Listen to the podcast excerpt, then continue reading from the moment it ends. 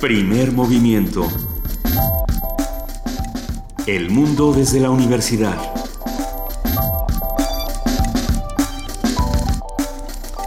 Son las 7 de la mañana con 3 minutos. Este es eh, miércoles 14 de octubre de 2015 y arrancamos así primer movimiento. Luisa Iglesias. Querido Benito Taibo, buenos días. Buenos días a todos los que nos están escuchando. Buenos días, jefa de información, Juana Inés de ESA. ¿Cómo estás? Muy bien, muchas gracias. Buenos días.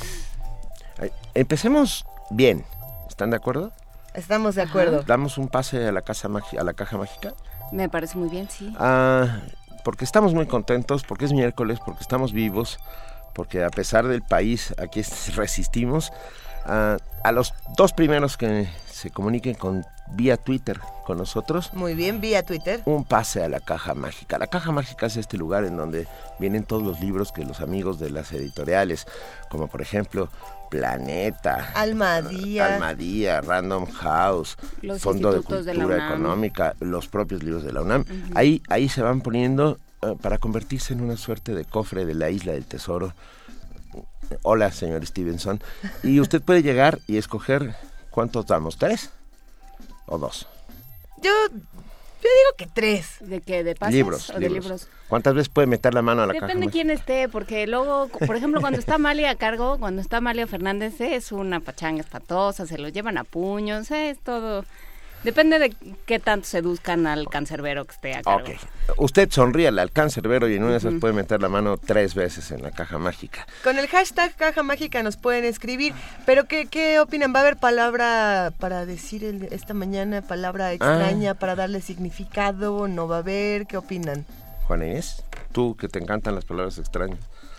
A mí que me encantan las palabras extrañas y en este momento haz de cuenta que se corrió un tupido velo sobre Yo tengo, yo tengo la mía que desde hace semanas quería meter a, la caja mágica. Es fuliginosa.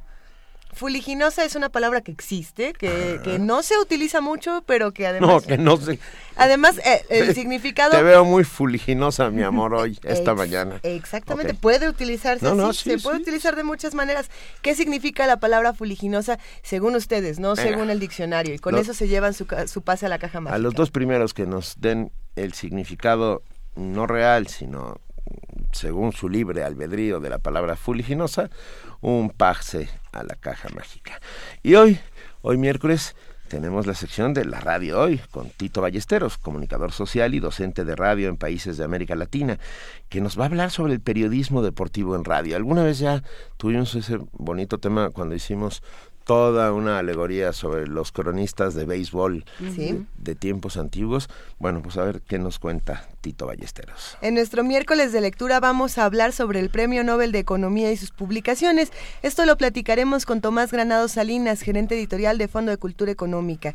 Vamos a hablar por teléfono con él desde la Feria del Libro de Frankfurt. Hay que preguntarle por todo lo que está ocurriendo por allá. Por supuesto, en la colaboración de la Dirección de Danza, Angélica Klein, titular de la misma, habla sobre los varones del proyecto Prover.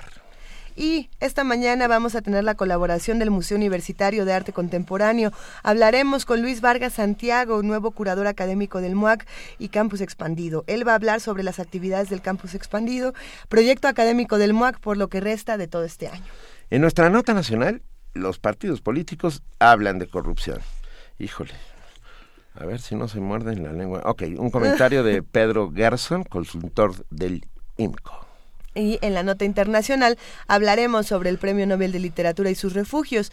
Esto con el comentario de Philippe Olela Prun, editor y ensayista, director de la Casa Refugios Itlaltépetl. Y esto es, muy significativo porque en la Casa Refugios Itlaltépetl estuvo en algún momento Svetlana Alexievich, la Premio Nobel de Literatura 2015. Tendremos la participación de la Dirección General de Teatro, Enrique, Enrique Singer Sochet. Su titular nos habla sobre la temporada de incubadoras que se presentan en el Seminario de Cultura Mexicana. Y como lo hemos hecho desde el 26 de septiembre, el espacio de poesía necesaria se lo daremos a Sin Olvido, Si hay olvido, no hay justicia. Esta producción de Radio UNAM donde estamos reuniendo a distintos productores, artistas sonoros, voces y plumas para recordar a nuestros 43 para cerrar el día, eh, bueno, hay dos cosas para cerrar el día. Nuestra mesa, que es Ciencia Maya en la UNAM.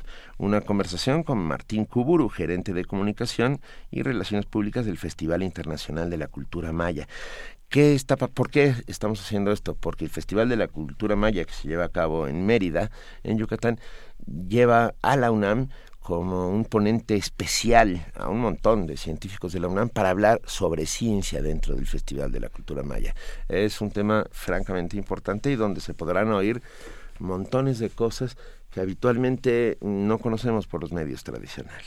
Vamos a platicar también, ya para cerrar, con Jorge Linares, coordinador del Programa Universitario de Bioética, que va a hablar sobre la salud de los estudiantes de la UNAM. Así que quédense con nosotros aquí en Primer Movimiento en Radio UNAM 96.1 de FM, porque nosotros vamos a nuestro primer corto informativo del día con nuestra compañera Cindy Pérez Ramírez. Buenos días, Cindy. Buenos días, Luisa, Benito, Juana Inés. Buenos días a todos.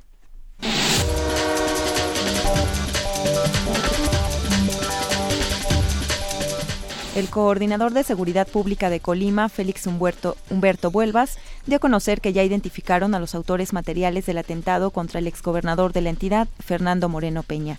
En rueda de prensa detalló que de acuerdo con la grabación de las cámaras del restaurante donde ocurrieron los hechos, se pudieron obtener imágenes claras y nítidas de los atacantes.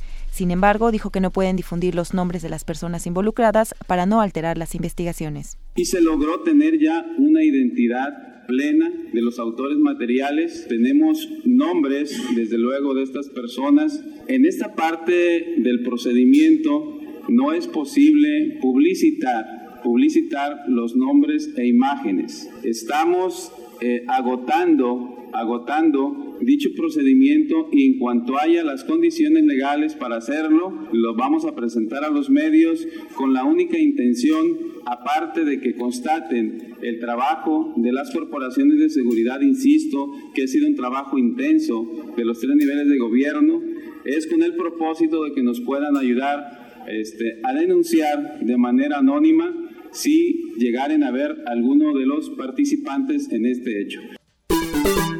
Detienen a Daniel Quintero Riestra, presunto jefe de plaza del cártel Jalisco.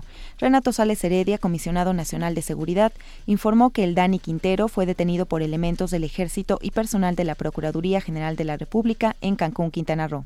Quintero Riestra forma parte de los 122 objetivos prioritarios del Gobierno de la República y cuenta con una orden de aprehensión por los delitos de secuestro y homicidio Además, líneas de investigación lo relacionan con al menos cuatro homicidios ocurridos en la capital del estado de Jalisco, entre ellos el exsecretario de Turismo de la entidad y una modelo de nacionalidad venezolana. En seguimiento a la investigación se pudo determinar que Daniel Quintero Riestra pernoctaría en el estado de Quintana Roo, en donde se implementó un operativo que permitió ubicarlo cuando se encontraba de paseo en una embarcación a tres millas náuticas de Isla Mujeres. Su detención ocurrió sin la necesidad de efectuar un solo disparo.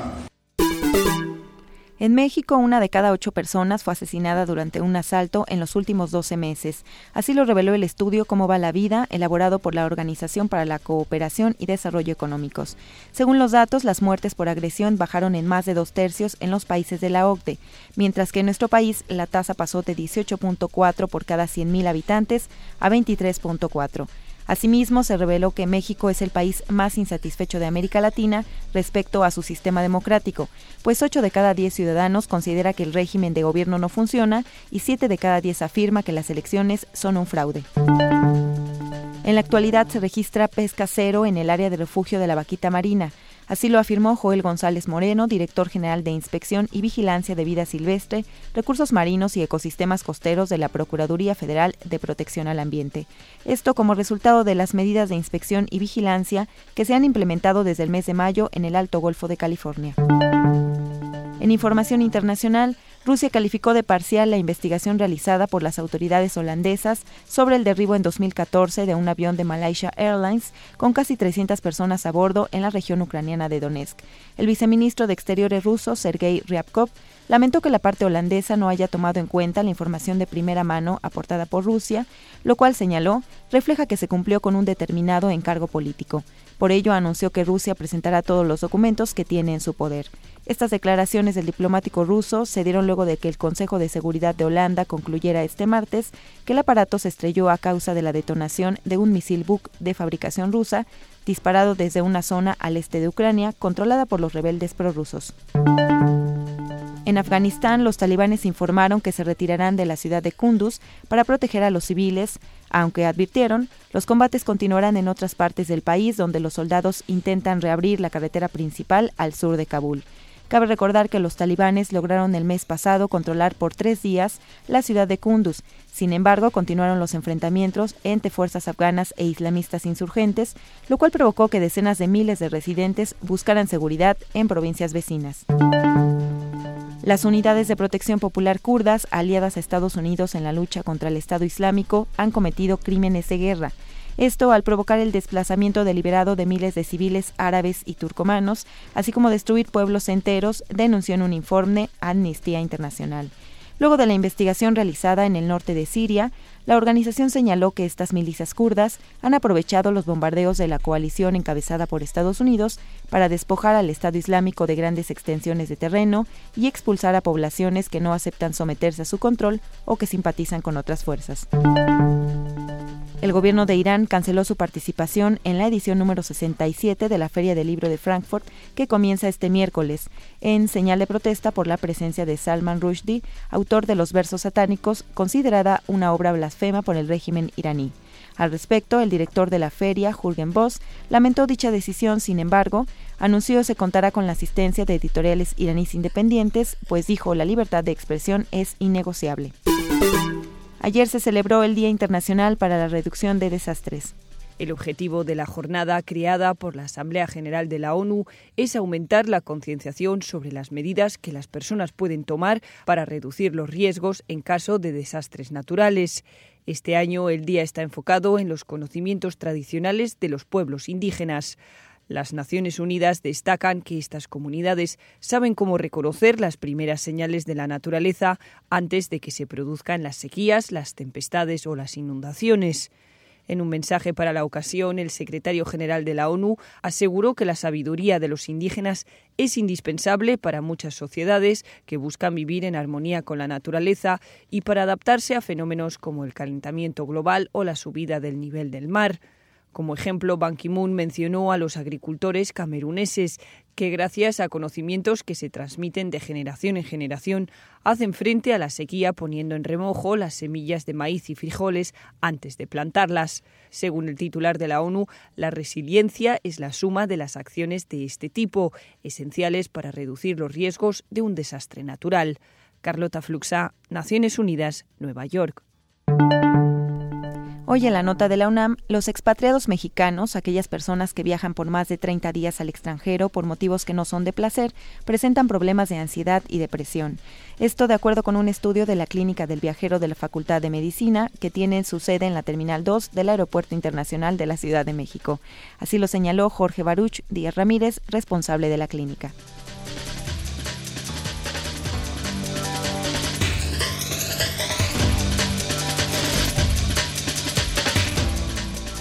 Siete de la mañana, 16 minutos. Muchas gracias a nuestra compañera Cindy Pérez Ramírez por este corte informativo de las 7 y nos vemos durante el resto de la mañana, Cindy. Así es, Benito, Luisa, que tengan una buena mañana. Buena mañana, Cindy.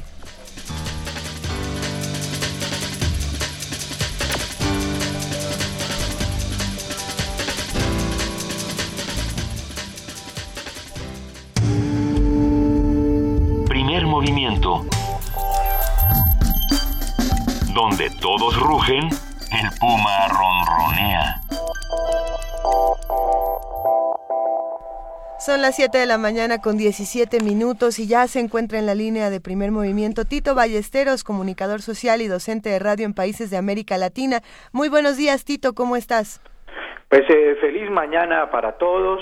En el día de ayer, 3-0 recibió Colombia en un partido difícil para la selección y bueno, digamos que no deja muy animado a, al país en relación con la presentación que tuvo la selección Colombia. Y un eh, comentarista deportivo dijo en el día de ayer que Colombia estaba viviendo del saldo que le había quedado del mundial anterior porque eh, en la actualidad eh, cuenta con muy poco.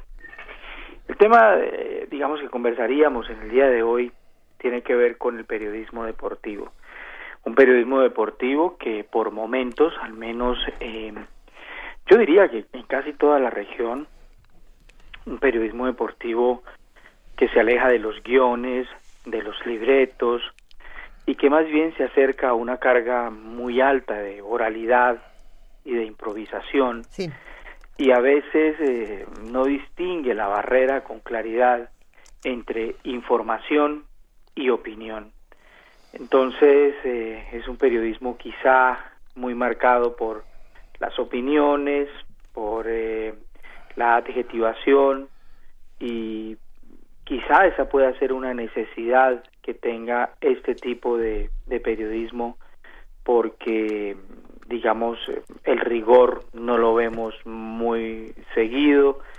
Cuatro o cinco personas que se reúnen para hablar de fútbol bueno sobre todo eso ocurre digamos principalmente en el fútbol no en el fútbol en el fútbol.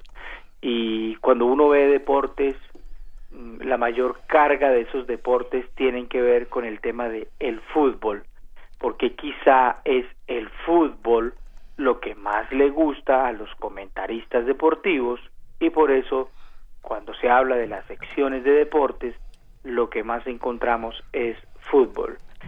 Eh, podemos compartir esa visión eh, con ustedes, eh, digamos, en México en relación con esas adjetivaciones. Ahora vamos a hablar de algunos programas, de algunas tesis de grado para, para aspirar al título justamente de doctor que se han publicado en España y ya les contaremos sobre ese, o ya conversaremos sobre ese particular, pero me gustaría conocer la percepción de ustedes en relación con el tema eh, deporte, periodismo. Para nosotros es una carga alta de oral, oralidad, con una alta dosis también de improvisación, donde no se separa la barrera de la información versus la opinión.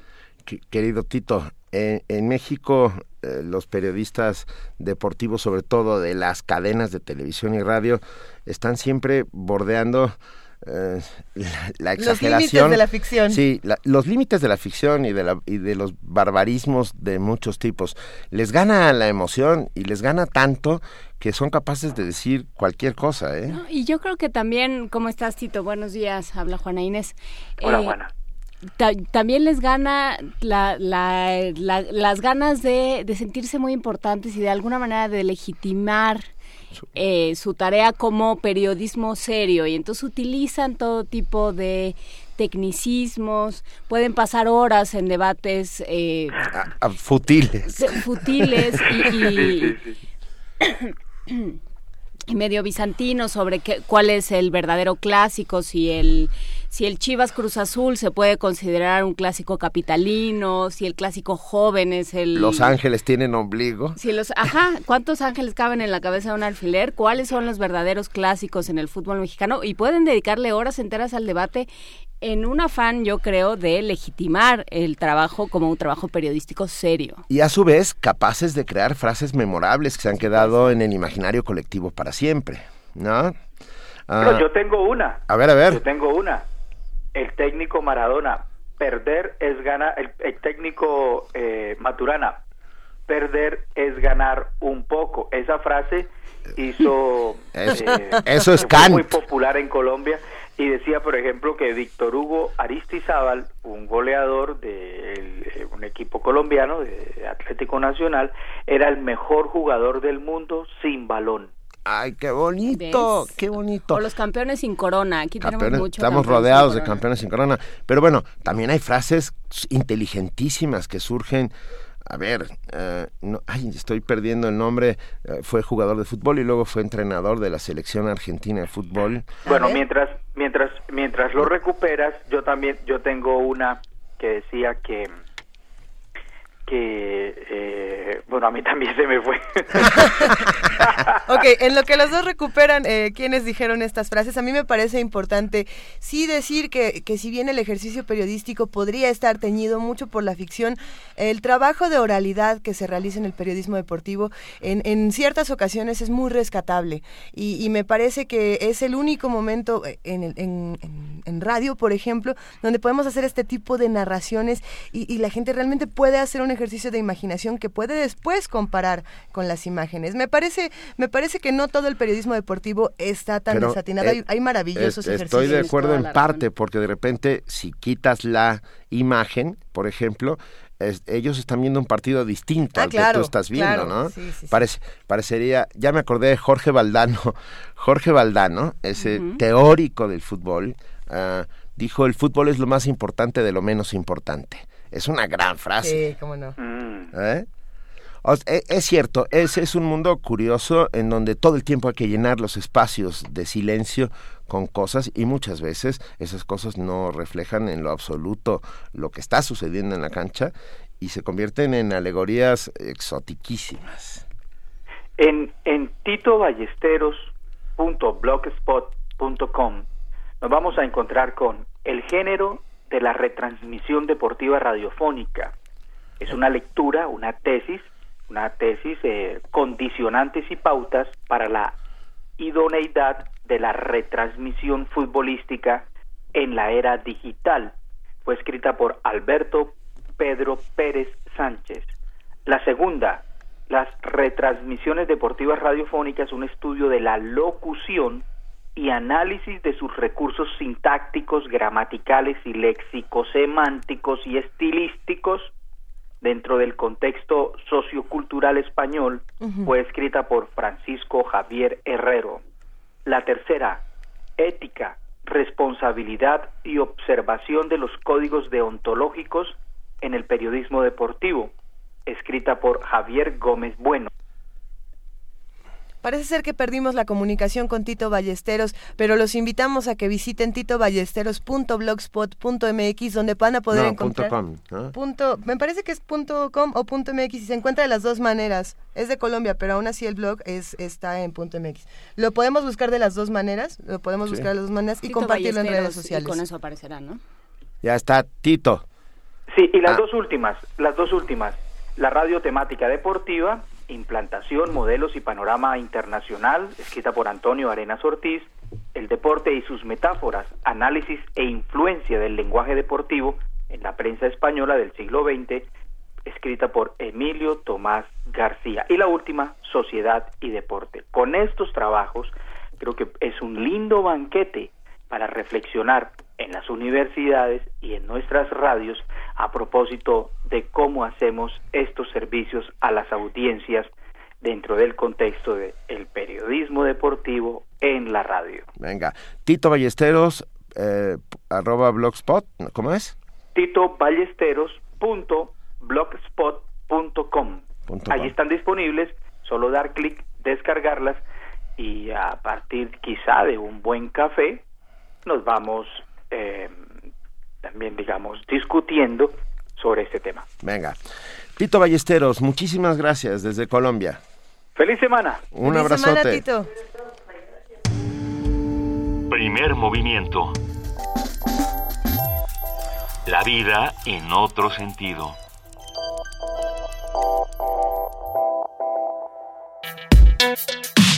Miércoles de lectura. Por sus estudios sobre el consumo, la pobreza y el bienestar, Angus Deaton es el ganador del Premio Nobel de Economía 2015, según lo anunció la Real Academia de las Ciencias de Suecia. Angus Deaton nació en Edimburgo en 1945, pero fue naturalizado como estadounidense y en esa nación eh, es profesor de Economía y Asuntos Internacionales en la Universidad de Princeton desde 1983. El Comité Nobel de Ciencias Económicas destacó que las investigaciones de Deaton han ayudado a transformar los campos de la microeconomía, macroeconomía y economía del desarrollo. Recientemente, Deaton brindó su opinión sobre América Latina y dijo que los encuestadores en temas de pobreza hacen las preguntas equivocadas y los encuestados temen decir la verdad. Las cifras no son para nada creíbles, dijo. Las encuestas de medición de la pobreza, dice Ditton, se basan en un modelo anticuado. Hoy vamos a platicar sobre el trabajo y las propuestas de este economista. Nos acompaña en esta plática Tomás Granado Salinas, gerente editorial de Fondo de Cultura Económica. Muy buenos días, Tomás, ¿cómo estás? ¿Qué tal, Luisa? Mucho gusto. El gusto es todo nuestro, Tomás. Gracias por acompañarnos. Estás en la Feria del Libro de Frankfurt, Tomás. Eh, exactamente, aquí en un pasillo haciendo un huequito para eh, festejar con ustedes el premio Nobel de Angus Deaton. No sabes cómo te lo agradecemos. A ver, cuéntanos, porque el Fondo de Cultura ha publicado trabajos de Deaton, ¿no? En realidad es el primer libro que publicamos. Okay. Eh, se llama El Gran Escape eh, eh, y es un libro que tiene una perspectiva primero transnacional, estudia muchos países y su, su teoría, su idea detrás de, de esta idea del Gran Escape es que sí ha habido un progreso en el mundo, pero que se ha distribuido también el progreso de manera desigual entre los distintos países y dentro de los países eh, de manera desigual entre eh, las poblaciones, ¿no? Entonces, hay un punto de partida optimista en el libro, porque como te digo, hay eh, la idea sostenida por los datos de que, por ejemplo, la esperanza de vida en prácticamente todos los países ha, se ha incrementado, la diferencia es que en países africanos tal vez se incrementó en un par de años, mientras que en los países europeos o en los países que llamamos desarrollados pudo haber pasado a, crecer en 10 años, ¿no? Entonces sí hay progreso técnico, se, hay progreso médico, hay mejor nutrición, hay campañas contra el tabaquismo, pero no todo el mundo se beneficia de la misma manera de estos adelantos, ¿no? ¿Qué, es lo que...? Esa es, esa es la idea esencial del libro, esta idea de sí hay cierta mejoría, eh, hay algunos que han logrado el gran escape, pero la mayor parte de la población se ha quedado detrás, ¿no? Hay, hay una frase que dicen los fanáticos de Dito, no sabemos qué tan cierta sea, pero lo llaman el Obi-Wan Kenobi de la economía y, como este, sí, como este sensei, este, este maestro eh, milenario de la economía, precisamente por esto que habla de la, de la desigualdad. Eh, ¿Qué opinas sobre esto, Tomás? Bueno, es una eh, bonita analogía. Sería bueno ahora conocer al Yoda de la economía, ¿no? o, está o, a, o a Luke Skywalker. Sí, ese es, yo, yo quisiera creer que Luke Skywalker es Tomás Piketty, eh, el joven economista francés que el año pasado dio un campanazo con su libro también sobre la desigualdad. Eh, lo, que, lo que es interesante, más allá de, estas bromas sobre el tema de la desigualdad y demás, es que Deaton ha, estudiado muy de cerca algunos casos, en particular eh, la India es un país que conoce muy bien, otros países del continente africano también los ha estudiado, y él es un escéptico de la ayuda internacional. Eh, que mm, siempre está muy bien intencionada eh, el, trabajo que hace el Banco Mundial o algunos otros organismos, pero que muchas veces, como tienen que pasar por los gobiernos que no necesariamente eh, van a conducir esas ayudas hacia sus destinatarios, ¿no? Entonces, no sé si sea este Obi-Wan porque sabe, tiene un gran conocimiento, pero sí es muy crítico de cómo funciona inclusive la ayuda bien intencionada de los organismos mundiales, ¿no? Pero eh, va, eso no está mal, ¿no? Necesitamos economistas que sean, que, que no estén al lado del de, Fondo Monetario Internacional, el Banco Mundial y sus políticas que han demostrado que los países pobres eh, cada vez se hunden más, pues, ¿no? Siguiendo sus propias políticas. Eh, ¿Propone alguna vía? ¿Propone ese gran escape? No, en realidad más que una propuesta, el, bueno, lo que sí está claro es que quien tiene que contribuir a que ese gran escape eh, pues sea masivo y no sea solo de, para una élite, pues es el Estado, ¿no? La, intervención gubernamental, eh, eh, pero bien enfocada, por ejemplo, básicamente, y ese es un tema recurrente en el libro, en asuntos de salud. y yo creo que ahí, para hablarlo, para llevarlo al caso mexicano, creo que hay un enorme terreno por recorrer, ¿no? El acceso a servicios de salud que se expresan después en esta medida muy abstracta que es la esperanza de vida pero lo que está claro es que eh, la acción gubernamental en hospitales, campañas de vacunación, campañas contra el tabaquismo, campañas contra el alcoholismo, eh, pues son esenciales, ¿no? Eh, Tomás, hola, habla Juana Inés. platicabas de Piketty hace un momento también, hay que decirlo, que Piketty es autor del fondo y que con esto el fondo responde a su eh, original vocación. ¿No? Eh, hablemos un poco de del Fondo de Cultura Económica como editor de libros de economía. Eh, bueno, en, en, efecto eso que debemos hacer, Juana, volver un poco a esa raíz. Quizá también es que en los momentos en los que se creó el fondo, que son los años 30, la palabra economista no tenía la misma connotación que tiene hoy, tan cargada de... No le daba tanto horror a la gente.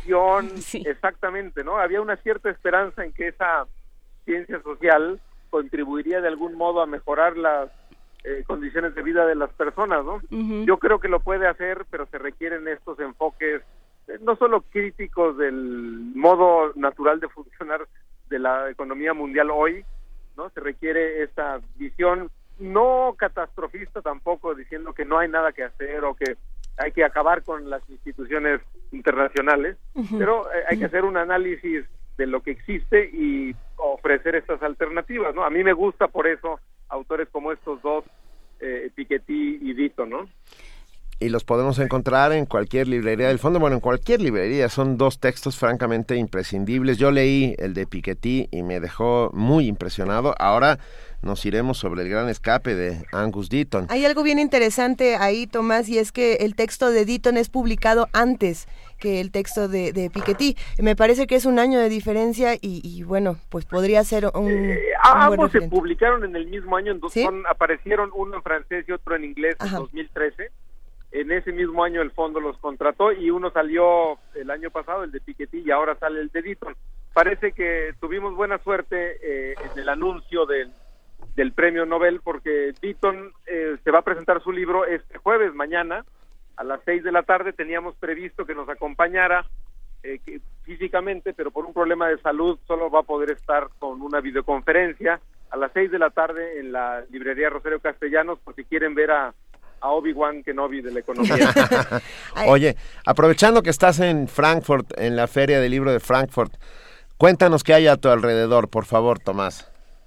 Bueno, primero hubo, ahí nos amanecemos con esta eh, pleito, con la representación eh, oficial de Irán, eh, indignada por la presencia de Salman Rushdie. Eh, es algo que está en las noticias que yo no percibo en los pasillos, no hay ninguna preocupación, no hay ninguna repercusión de ese anuncio. ¿No hay pues, iraníes indignados por los pasillos, Tomás? O, lo otro que también se podría ver, ¿no? Que es eh, mucho personal de seguridad alimentando la paranoia de los visitantes, ¿no? Entonces está en las noticias, es un hecho importante que, que la feria misma, como ha sido su tradición, eh, respalde la presencia de cualquier autor, que, que no acepte el, condicionamiento de, un Estado ¿no? de un, y de un participante. Eh, entonces es una noticia eh, de interés que por suerte, como les digo, no parece afectar la, la, el funcionamiento de la feria. ¿no? Sí, que, que para nuestros amigos radioescuchas, los que hacen comunidad aquí en Primer Movimiento, habrá que contar que no es una feria como las que conocemos en América Latina, ferias multitudinarias de lectores, sino más bien eh, una feria de donde compra y venta de derechos, eh, de autores, de agentes, de ¿no? De profesionales. ¿Cómo es un día en la feria del libro de Frankfurt, Tomás? Bueno, es por un lado deslumbrante, es eh, muy educativa por cómo funciona una industria del libro madura. Eh, dices tú que no es, como en efecto, no es para los lectores, pero no deja de ser masiva porque está lleno de bibliotecarios, eh, agentes literarios, libreros, editores, es decir, solo la gente profesional del libro y sin embargo forman multitudes en un lugar espectacular en, su, sus instalaciones.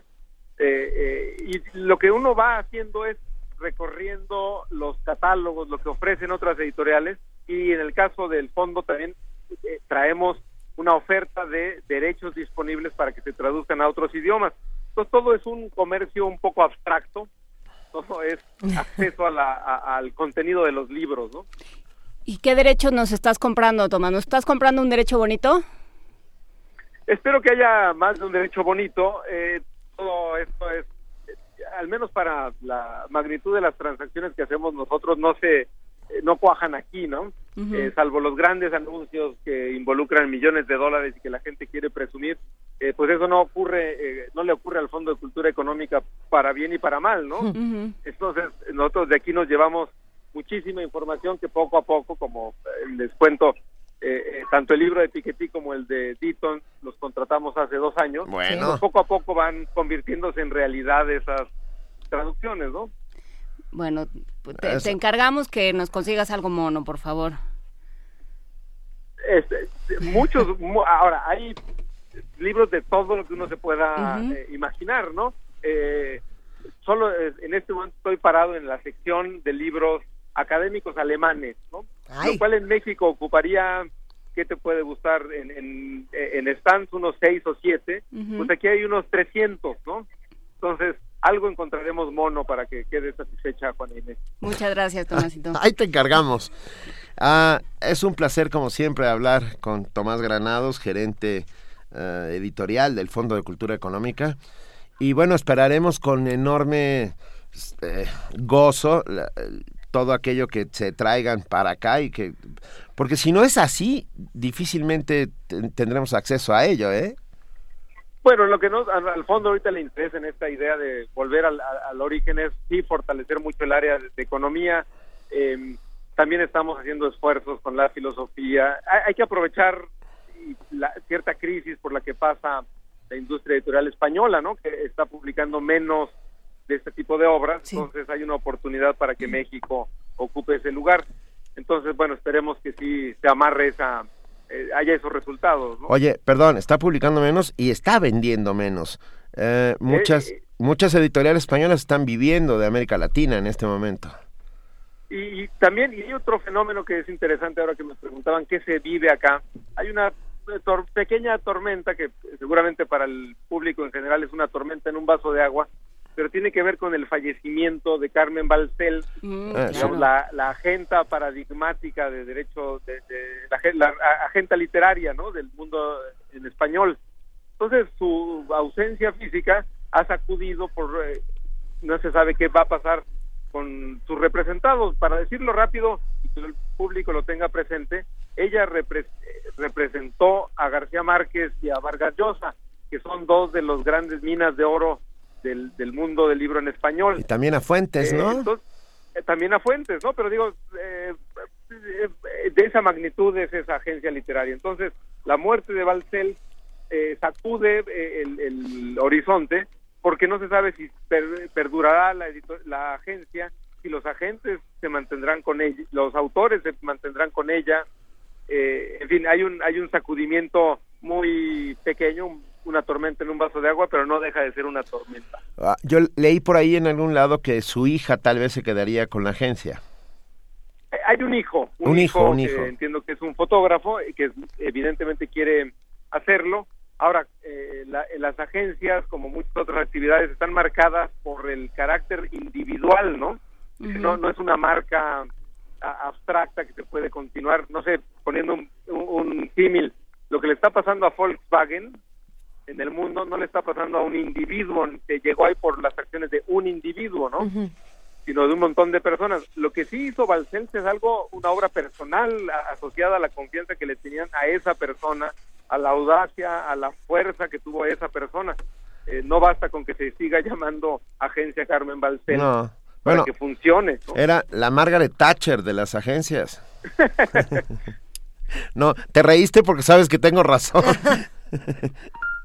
bueno, Yo, por lo pronto me quedo con el lado de que era la dama, no sé si de hierro, pero no, sí la te- dama. de- era, no era de hierro, era de plutonio, era bastante más peor que de hierro. Sí. Yo, yo la conocí y, y sí era dura, durisísima. Pero así pero en defendía a general sus en autores. beneficio de los autores. Ajá. Sí, no, no, no, bueno, pero, pero no dejaba de ser dura, pues. Sí, sí.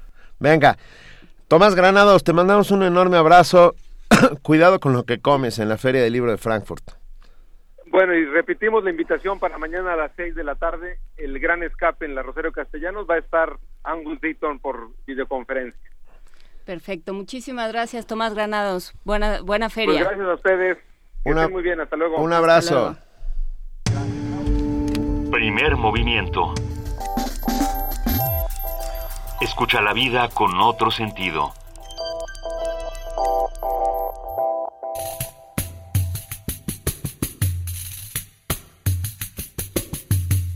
De panderos y callejones, los sonidos de Guanajuato detrás del Cervantino. Camino del Guanajuato, que pasas por tanto pueblo. Al preguntar por un estado minero, es indiscutible que venga a nuestras mentes Guanajuato, y es que no es casual. El estado es uno de los principales productores de plata en nuestro país y por ende en el mundo. A partir del siglo XVII, la minería cobró auge a medida que se profundizaron los tiros de las minas, y no será hasta el siglo XIX cuando los movimientos libertarios provocaron un descenso en la producción de los metales preciosos. El distrito minero se basó principalmente en las estructuras divididas en tres sistemas, la beta madre, las vetas de la Sierra o Villalpando y las vetas de la Luz. Al día de hoy, el distrito minero sigue produciendo oro y plata mediante la operación de tres plantas de beneficio de las compañías mineras Endeavour Silver Corp, Great Panther Silver y Gaimont Gold Inc. La minería para los pobladores de las localidades cercanas a la capital no solo se ha vuelto una actividad económica para sostén de sus familias, se ha convertido en una tradición que parece no morir a pesar de las dificultades por las que atraviesa el sector.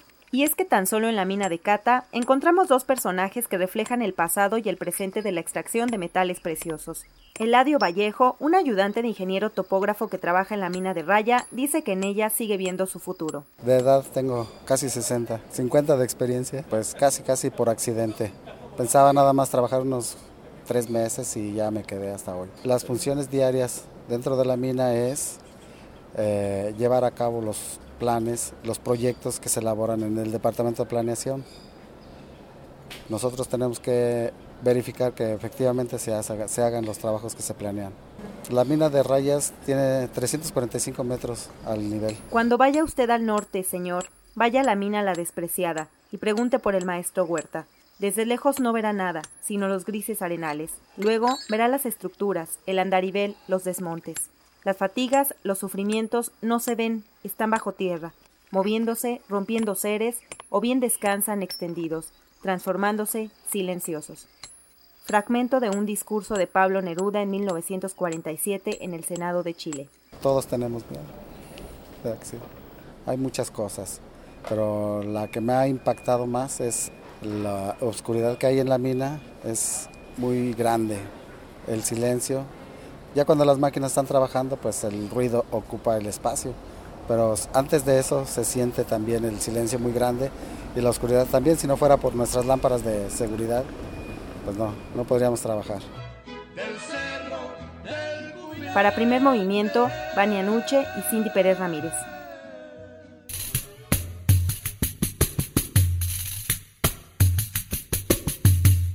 De panderos y callejones, los sonidos de Guanajuato detrás del Cervantino. Primer movimiento. Escucha la vida con otro sentido. Esto que acabamos de escuchar se llama De Panderos y Callejones, los sonidos de Guanajuato detrás del Cervantino, y es una producción realizada por Cindy Pérez Ramírez y Vania Nuche de Primer Movimiento, que, fueron uno de los equipos que se perdió por los callejones de Guanajuato. Y por las minas. Y, por las minas y por todos lados, y cuando les preguntamos que dónde andaban, andaban persiguiendo un hacedor de charamuscas. Así es que ustedes esperen la cápsula de las charamuscas que promete habrá que contar que se comieron una cosa que yo todavía no logro ni siquiera... Ah, yo sigo enchilada concebir. después de eso. Concebir dentro. Es una guacamaya. Se comieron una guacamaya. Es la, la guacamaya más picosa de todos los tiempos. Pero una guacamaya, no vayan a pensar que era uno de estos bellos animales. Hubiera sido menos indigesto si la hubieran emprendido con una verdadera guacamaya. Era una telera rellena de chicharrón con chile y ah, ah, aguacate. Y más chile. Usted piensa en una pelota de básquetbol. Piense en la llanta de un automóvil. en la llanta de un automóvil. Tenía un poco esa consistencia, se veía así de, de, amenazante y era de ese tamaño. Y a pesar de la enchilada estaba deliciosa. Gracias, Vania, gracias, Cindy, por esta cápsula. Y vamos a seguir eh, persiguiendo estos sonidos de Guanajuato detrás del Cervantino. Eh, en este momento vamos a hablar con Angélica Klen, titular de la Dirección de Danza de la UNAM. ¿Cómo estás, Angélica? Buenos días. Hola, Luisa, ¿cómo están? Buenos días a todos. Hola, bienvenida. Vamos a hablar sobre los varones del proyecto Prover. Sí, fíjate que hoy quiero compartir un proyecto que ha sido de gran beneficio para la danza clásica, sobre todo en el campo de la formación de varones en nuestro país. En el 2006, Marta Sagún, que aclaro que no me refiero a la esposa de Vicente Fox. Gracias. Ah, Sino a una maestra que radica en la ciudad de Córdoba, Veracruz. Ay, fue qué una- susto. fue- funda ella una asociación llamada En Pro del Talento Veracruzano. La maestra lo que hace es que va a las escuelas públicas y audiciona a más de 1.500 niños con la finalidad de ofrecer una preparación de vanguardia y brindar aparte nuevas pues nuevas opciones para las generaciones de niños que puedan eh, dedicarse a la danza clásica pero con la- visión de, de, de ser profesionales, o sea, de formar bailarines.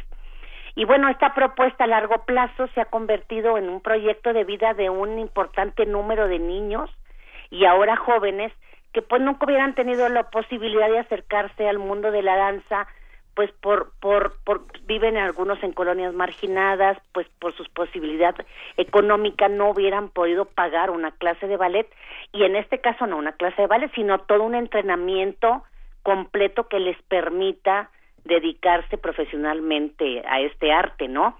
Y bueno, por otro lado, la ciudad de Córdoba se ha convertido en una de las ciudades de México de mayor movimiento dancístico gracias a este este programa que se llama Prover y a un festival internacional de danza que realizan cada dos años en donde prácticamente es increíble, la ciudad se transforma en un escenario para la danza. Y bueno, al día de hoy ya cuenta con una participación de más de 700 estudiantes, maestros y profesionales de la danza en todo el país y lo visitan los directores de las escuelas más importantes del mundo. Increíble, todo eso sucede en Córdoba y bueno, será ahora a finales de, de octubre que se que se realiza este este festival que se hace cada dos años. Y bueno, si tomamos en cuenta, Prover tiene ya nueve años y ha sido apoyado por fundaciones, por programas de becas estatales, nacionales, pero, pero por empresas, ciudadanos, pero no siempre fue así. O sea, de, eh, a mí me tocó ver la primera presentación de estos 40 primeros niños que fueron seleccionados de más de 1500. Imagínate una No, posibilidad de seleccionar este a niños con gran talento, ¿verdad? Y, y, y bueno, a mí me tocó ver, la maestra Sagún salía todas las mañanas en su camioneta particular para recoger en las casas de estas colonias a los niños que no los podían llevar a la academia. Ya los niños llegaban a la escuela o llegan porque es ya el ritmo actual de estos nueve años.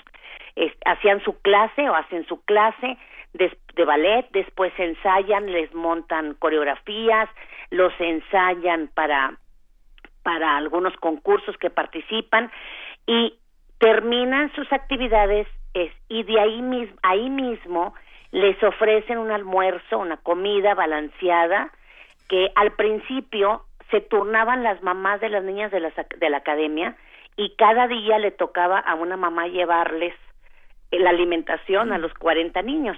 Ahora ya gracias a Dios, a, a que ya la gente cree en el proyecto, han visto los resultados, pues ya hay restaurantes y aparte personas de la comunidad que se suman a este esfuerzo y les apoyan, ¿verdad? Pero pero no ha sido fácil. O sea, después terminaban y los volvía Marta, ella misma iba a regresar a cada niño a su casa o los llevaban a la escuela porque generalmente son alumnos que van en el turno vespertino a la escuela. Y bueno, este este proyecto ha sido tan tan generoso que ahora se ha extendido y no solamente aceptan niños, sino también aceptan niñas que no tengan de alguna manera la posibilidad de, de, costear este tipo de estudios. Y eh, al día de hoy, muchos de estos niños que han sido vistos en concursos han ganado becas para el extranjero, algunos ya se encuentran estudiando o, o, o bailando profesionalmente en compañías y este y, y pues bueno el grupo participa activamente en funciones que tienen tanto en, en la ciudad como a todos los espacios que los que los invitan entonces pues finalmente nos damos cuenta que este proyecto ha cambiado la vida de muchos niños que posiblemente pues ni siquiera se hubieran acercado al arte no Claro.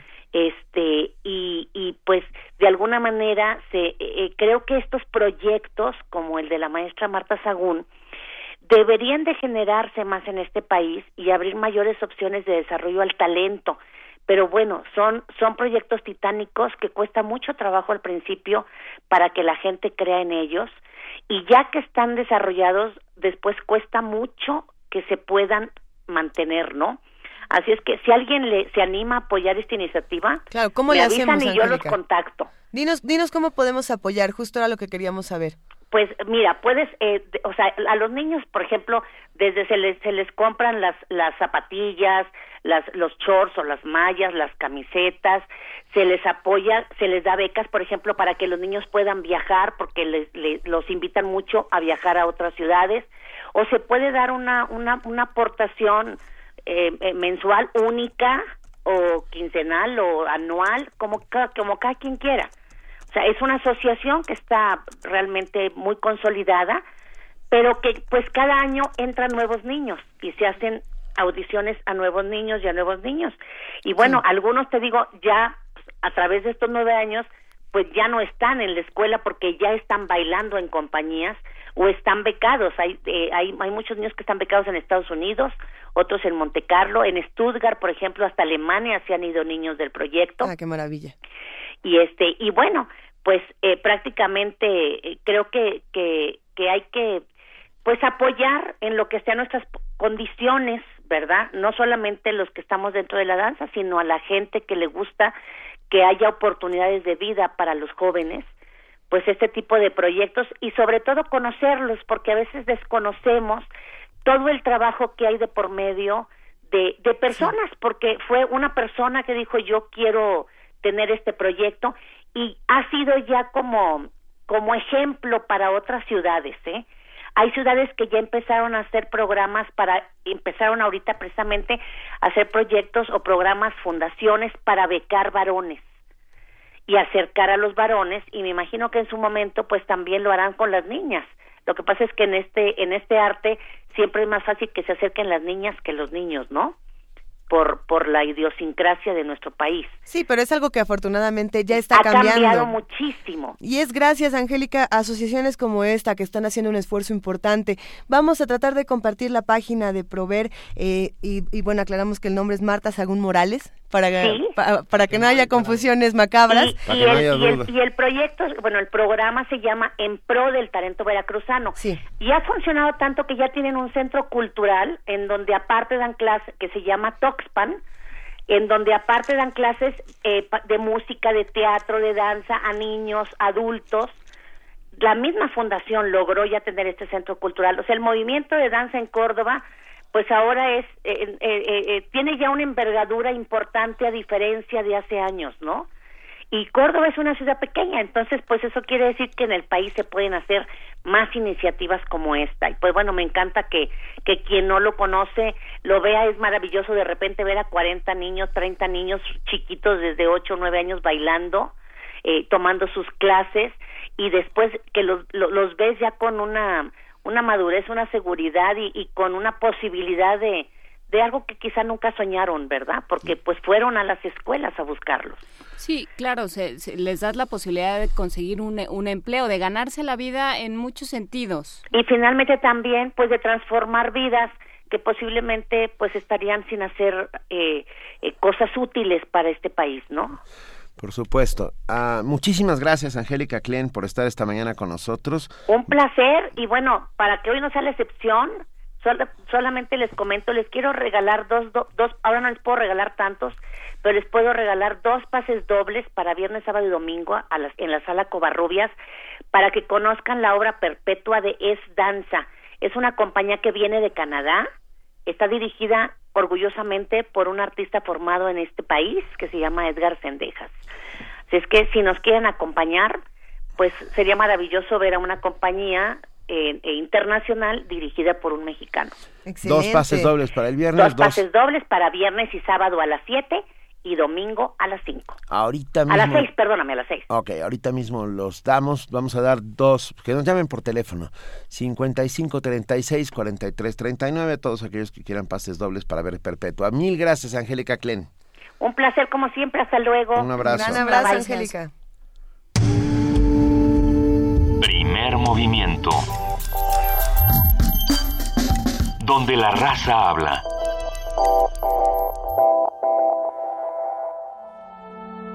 ¿Y tú? ¿Sabes a qué suena la universidad? ¿No? Entonces prepárate. Tercera llamada. Comenzamos.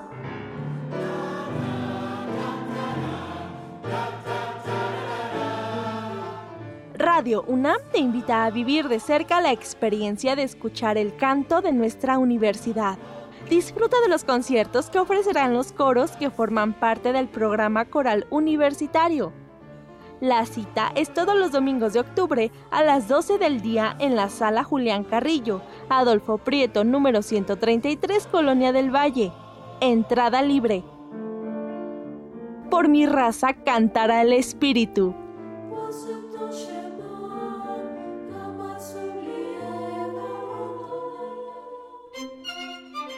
96.1 FM, Radio UNAM. Oiga, don Juan, ¿usted va a participar en la consulta del presupuesto participativo? Claro, Marchanta, ya mero es, ¿no? Es el domingo 8 de noviembre, pero puede participar antes. Del 30 de octubre al 4 de noviembre, elige desde tu computadora, tableta o celular. Ah, pues yo mejor antes por internet. Participa en la consulta para mejorar tu colonia o pueblo. Infórmate. El domingo 8 de noviembre, participa. Es la idea. La ciudad es tu casa. Participa siempre. Instituto Electoral del Distrito Federal. Imágenes errantes, de origen variable de movimientos estáticos y pausas dulce amargas. Radio UNAM te invita a la exposición El Paria, dibujo, pintura, ilustración y animación de Ulises Yair Hernández. De lunes a viernes durante todo el mes de octubre, desde las 11 hasta las 20 horas, en el lobby de la sala Julián Carrillo de Radio UNAM. Adolfo Prieto 133, Colonia del Valle. Entrada libre. El Paria la imaginación es el país de los que no pertenecen a ningún lado. Radio UNAM invita.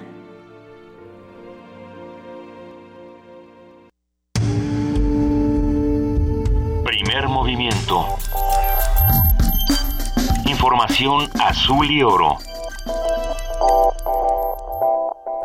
Vamos a nuestro corte informativo de las 8 de la mañana. Le damos la bienvenida a nuestra compañera Elizabeth Rojas. Buenos días, Elizabeth. ¿Qué tal, Luisa Juana Inés? Buenos días, buenos días a todos.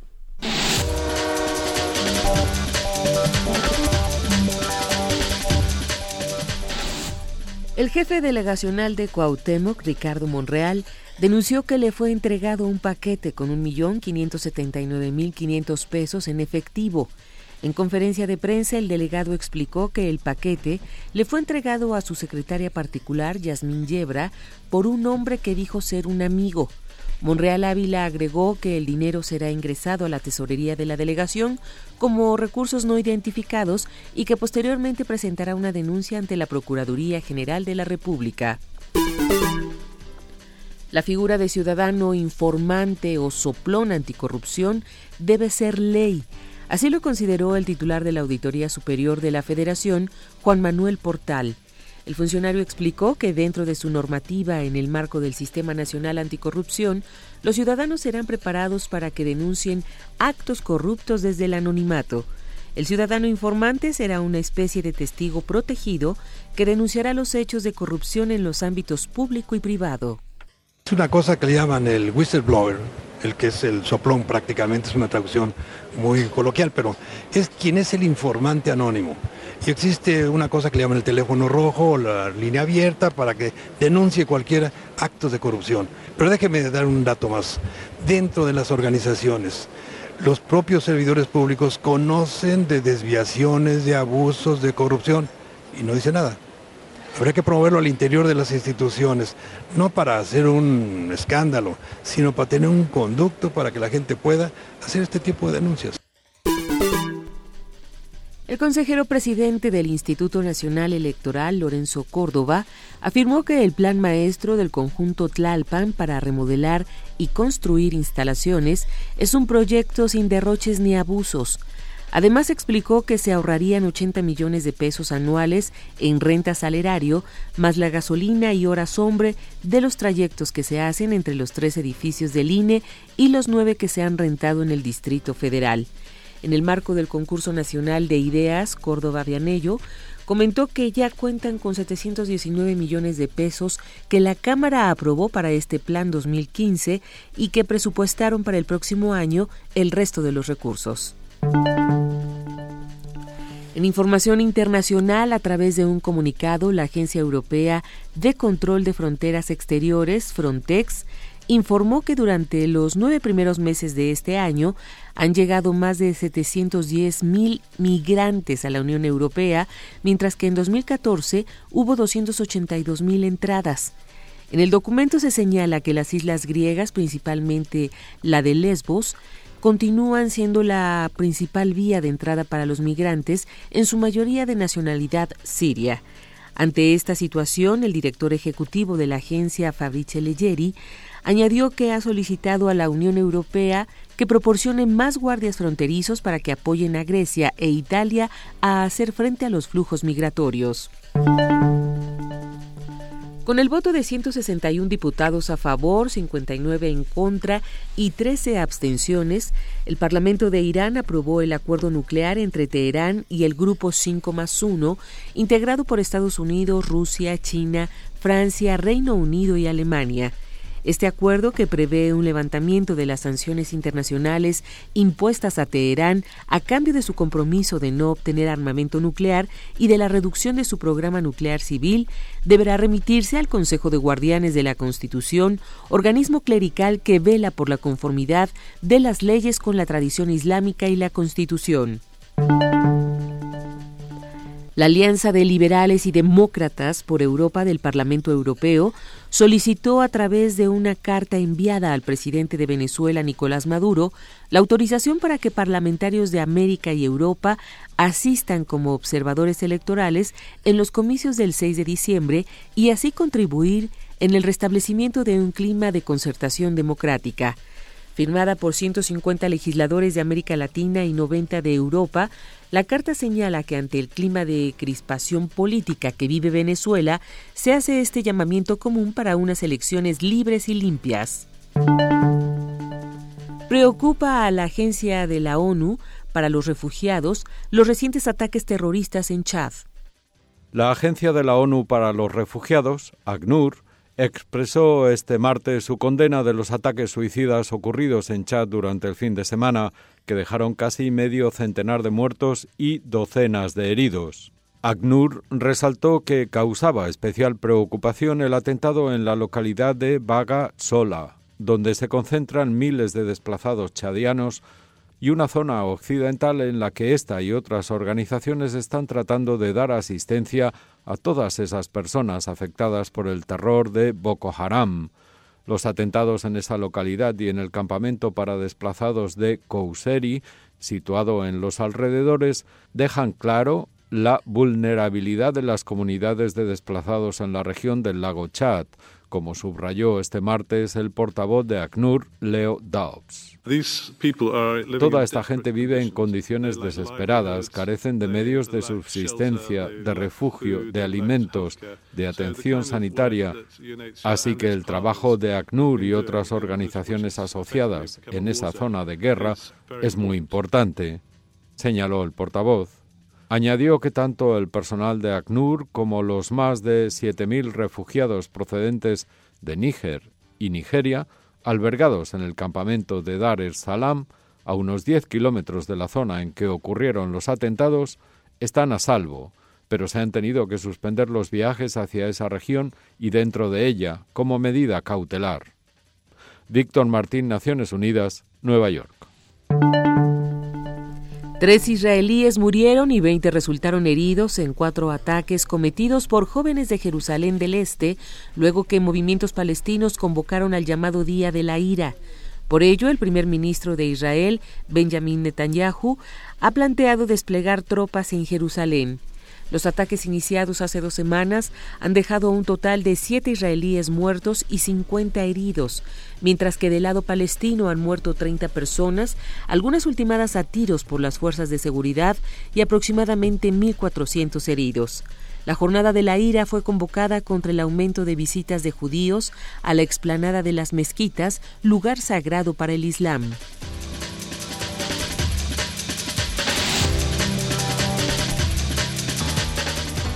Muchísimas gracias Elizabeth Rojas por este corte informativo de las 8 de la mañana. Nos escuchamos a las 9. Hasta el rato, Luisa. Buenos días. Buen día.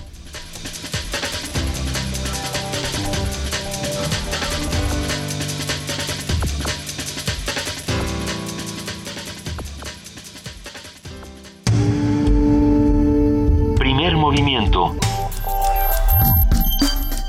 Donde todos rugen, el puma ronronea.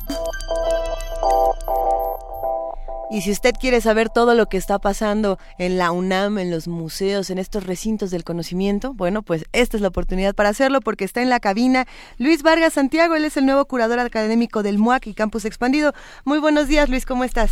¿Qué tal? Muy buenos días, Luisa. Contento de estar aquí. ¿Qué, qué ha pasado? Platícanos en toda esta nueva etapa del MUAC, en todo lo que estás haciendo como curador, ¿qué, qué nos traes esta mañana? Pues les traigo el programa académico para lo que resta del año. Ha sido un año muy intenso y estamos muy contentos porque tenemos varias actividades que tocan temas importantes y coyunturales para nuestro país y para la escena del arte. Así que vamos a hablar de paneles, conversaciones, conferencias, presentaciones de libro. Hablábamos fuera del aire de que todas están un poco relacionadas con, con el racismo en esta ocasión. Sí, hay, hay un ciclo de, eh, de conferencias que ocurren en el marco del seminario Pasados Dislocados. Nación, Raza y Género en el Arte Latinoamericano. Y algunas de las sesiones de este seminario son abiertas al público. Allí tenemos invitados que van a tocar diferentes temas. Por ejemplo, el, eh, la primera que tenemos es el jueves eh, 29 de octubre a las 11 de la mañana. Va a estar con nosotros la doctora Débora Dorotinsky con un tema que es interesante, son los reversos antropométricos, es decir, cómo la fotografía servía como un eh, dispositivo para racializar a las poblaciones indígenas en el siglo XIX. Ese es uno de los temas. Después vamos a tener una visión más contemporánea también sobre el tema de la raza y el racismo con eh, el doctor Mario Arregada Cuadriello, que él viene de Horizontal, a hablarnos del racismo contemporáneo y lo que se llama la pigmentocracia. La pigmentocracia, ¿qué es la pigmentocracia? La pigmentocracia es una categoría que se acuña para Latinoamérica, donde no es tan claro eh, que somos racistas por diferentes tipos de razas, sino más bien por el color de la piel, el pigmento. Generalmente los más blanquitos están en el, en el espectro de la sociedad, digamos, como más beneficiada, y a la inversa con eh, la gente de piel más oscura. Vamos a pasar después a una sección de eh, Caribe, donde vamos a hablar de racismo y posracismo en Cuba. Esto sucede el, no- el jueves noviembre 19 a las 11 también con la doctora Olga Rodríguez Bolufe de la Universidad Iberoamericana. Y después vamos a tocar también cosas del Caribe, en este caso el espectro de Haití. Qué tan importante fue la revolución haitiana Claro. para la historia. Esto va a ser con la doctora Yolanda Wood de la Universidad de La Habana el no- noviembre 26 a las 11 de la mañana. Y tenemos también a eh, Giselle Arce de la Universidad Autónoma Metropolitana, Campus Xochimilco, a hablarnos de cómo el arte sigue tratando estos temas de la negritud desde un registro de lo poscolonial en el arte contemporáneo. Todo esto ocurre en el MUAC. En el MUAC, en la sala de conferencias, los jueves a las 11 de la mañana. Decías que, que el público puede integrarse no a todas las conversaciones, pero a estas que acabamos de mencionar. Exacto, a sí todas se estas integrar. sí, sí. ¿Y es gratuito? Es Luis? gratuito, la entrada eh, pues es libre y, y hay una dinámica de un seminario muy interesante donde generalmente el público se incorpora bastante bien. Y aprovechando que estás aquí, Luis, porque nos contaste, a- estábamos afuera unos segundos en lo que llegó, eh, llegó Luis y lo recibimos, acerca de una exposición que se inaugura muy pronto y que va a estar muy bien. Exacto. ¿Se puede decir? Sí, claro que sí. Eh, es la exposición de Rafael Lozano Hemer, Pseudonomatismos, y la exposición abre el 28 de octubre.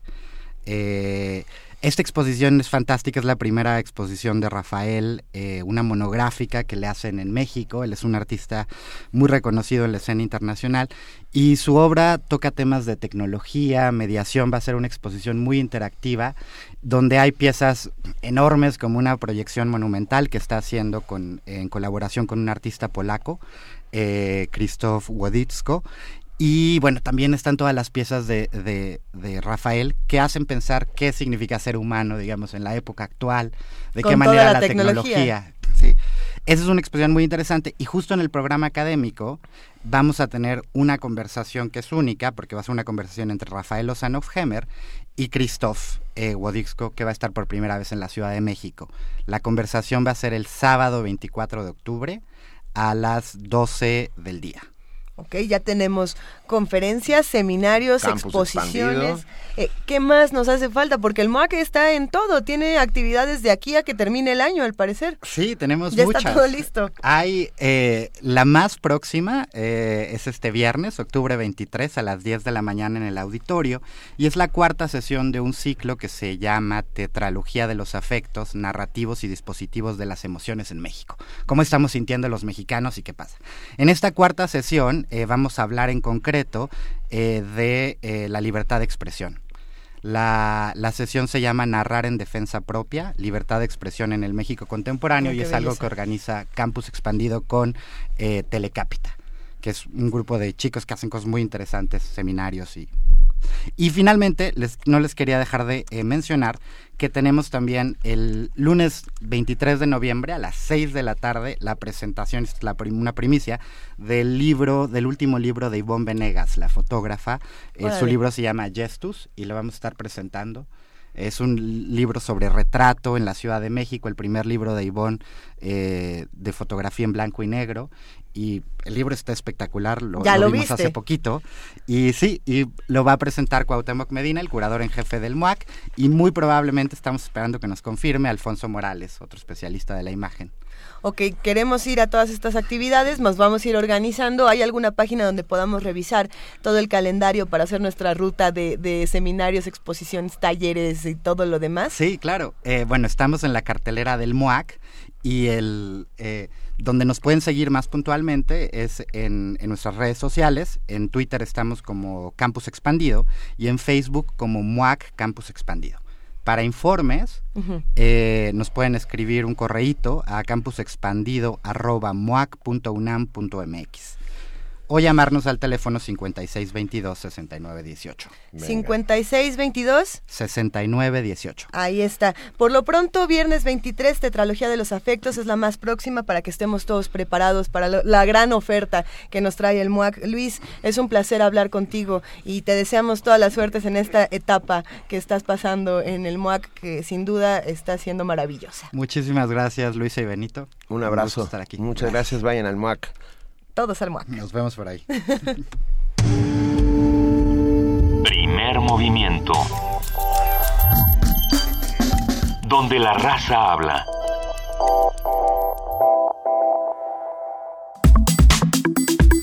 Nota Nacional.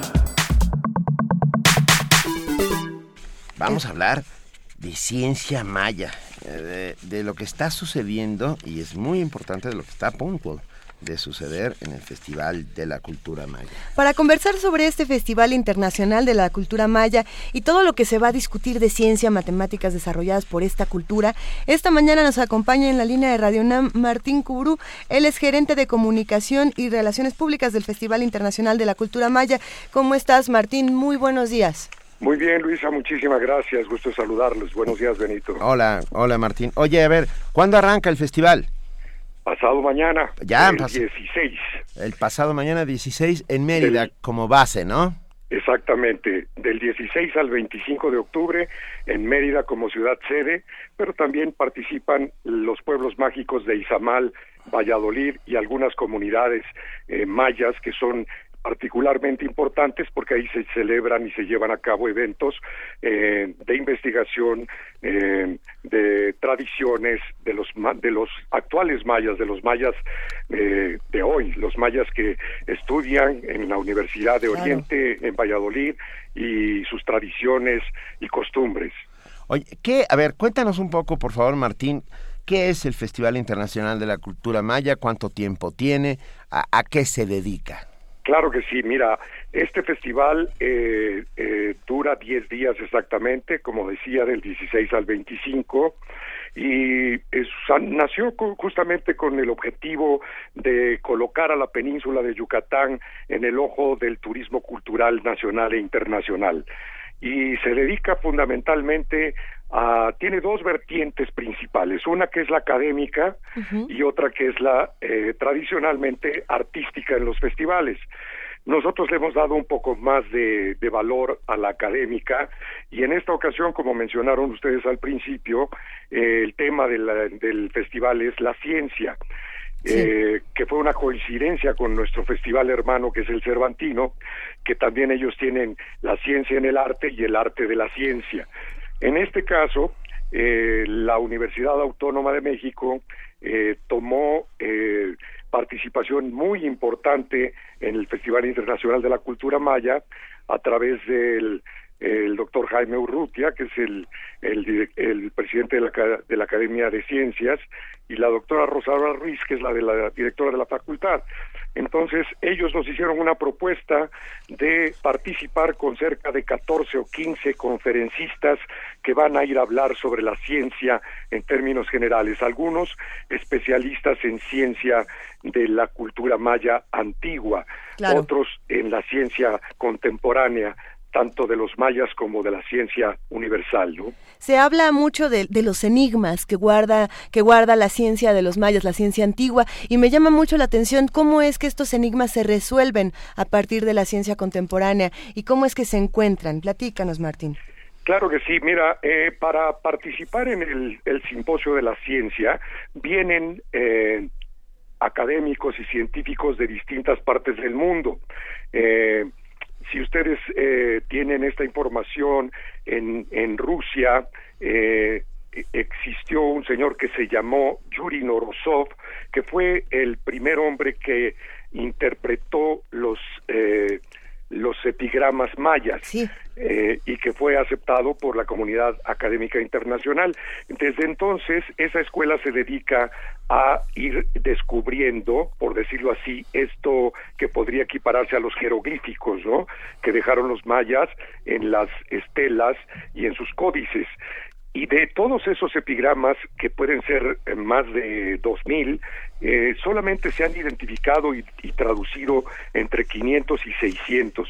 O sea que cada año, cuando viene la representante de esa escuela, que es la doctora Galina Ershova de Moscú, da eh, conferencias de los avances que han tenido en el descubrimiento de esos epigramas, que muchos de ellos hablan de la ciencia, de lo que los mayas habían descubierto. Y se reúnen eh, eh, tanto académicos mayas de la Universidad Autónoma de Yucatán, como estos arqueólogos, antropólogos, eh, científicos que vienen de otras partes del mundo y discuten, eh, hacen sus ponencias eh, sobre las propuestas que ellos han puesto sobre la mesa a la comunidad académica y se hacen simposios y, coloquios y mesas redondas para llegar a conclusiones que después se publican sobre los avances que, que han tenido sobre este tema, ¿no? A ver, y este año, Martín Cuburo, dentro del Festival Internacional de la Cultura Maya, ¿qué podremos ver? Bueno, tenemos eh, más de 120 conferencistas que vienen, como decía, de distintas partes. Eh, todas las mañanas están dedicadas a la academia. Tenemos en el, Gran Museo del Mundo Maya como sede los espacios para los conferencistas que en donde también se va a llevar a cabo la segunda mesa redonda del Mayab, que es en donde se reúnen los arqueólogos y antropólogos especialistas en la cultura maya también con algunos eh, eh, mayistas tradicionales que también hacen sus ponencias relacionadas con esto este año tenemos como país invitado a Cuba, lo cual es un, enriquecimiento para el festival, porque Cuba también participa eh, eh, con sus aportaciones, ya que en la isla también hubo asentamientos mayas en alguna época. Y como estado invitada, invitado tenemos a Quintana Roo, que este año también participa con toda la todo el legado que tiene de los asentamientos mayas y las eh, ciudades mayas que existieron en esa zona. Y vienen también científicos, académicos y artistas. De Cuba vienen 300, una delegación de 300 artistas y, y, científicos y eh, académicos. Y de Quintana Roo viene una delegación de 900. Así que tenemos más de 1.500 eh, entre artistas y académicos que van a participar en, el, en los 10 días del festival, en donde tenemos en promedio diario 35 eventos entre académicos y artísticos. Las tardes se dedican a todo lo que es el escenario, ya sea al aire libre o en los siete teatros que participan en esta ocasión en el festival, con eventos maravillosos. Por ejemplo, el día de la inauguración tenemos a Pablo Milanés en la Plaza Grande de Mérida, en el centro histórico, en un evento gratuito al público en general, que esperamos una participación de cerca de diez mil personas. Y de ese tipo de eventos tenemos varios en el festival. Pero en el programa que pueden eh, ver con toda facilidad en eh, www.ficmaya.com eh, o en eh, Facebook, en Festival Internacional de la cultura maya, ahí viene todo detallado por día, por horario, eh, con fotografías, con videos de todos los eventos que va a tener el festival, que este año verdaderamente es muy importante. El maestro Jorge Esma, que es el presidente del festival, eh, se ha eh, dedicado con mucho, mucho tacto y cuidado a que este festival tenga eh, la calidad que el público merece para darle la importancia que tiene al estado de Yucatán que precisamente eh, creó este festival para atraer a turistas eh, de cualquier parte nacional o internacional, ¿no? Oye, Martín, perdón, pero en esta mesa los tres que aquí habitualmente vivimos Se levantamos, los ojos levantamos las cejas en el momento en que dijiste de los asentamientos mayas en Cuba, de, lo, de, lo, cual se sabe muy poco. Ahora, es, es, razonable porque de, si desde Mérida se pueden llegar a ver las luces de La Habana, ah, claro Efectivamente. Sin embargo, um, se ha hablado muy poco sobre el tema. Efectivamente, los mayas no dejaron eh, específicamente eh, zonas arqueológicas como las tenemos en todos los territorios mayas, desde Tabasco hasta Honduras, ¿no? Pero, eh, pero sí hubo población maya que emigró, digamos, y se dice también que pudieron haber sido llevados como esclavos a la isla y después se desarrolló una pequeña comunidad maya que cerca de La Habana eh, tuvo su asentamiento, vivió, se desarrolló y se eh, mezcló con la con la eh, con la población que ya existía en la isla, ¿no? Que era muy disímbola también.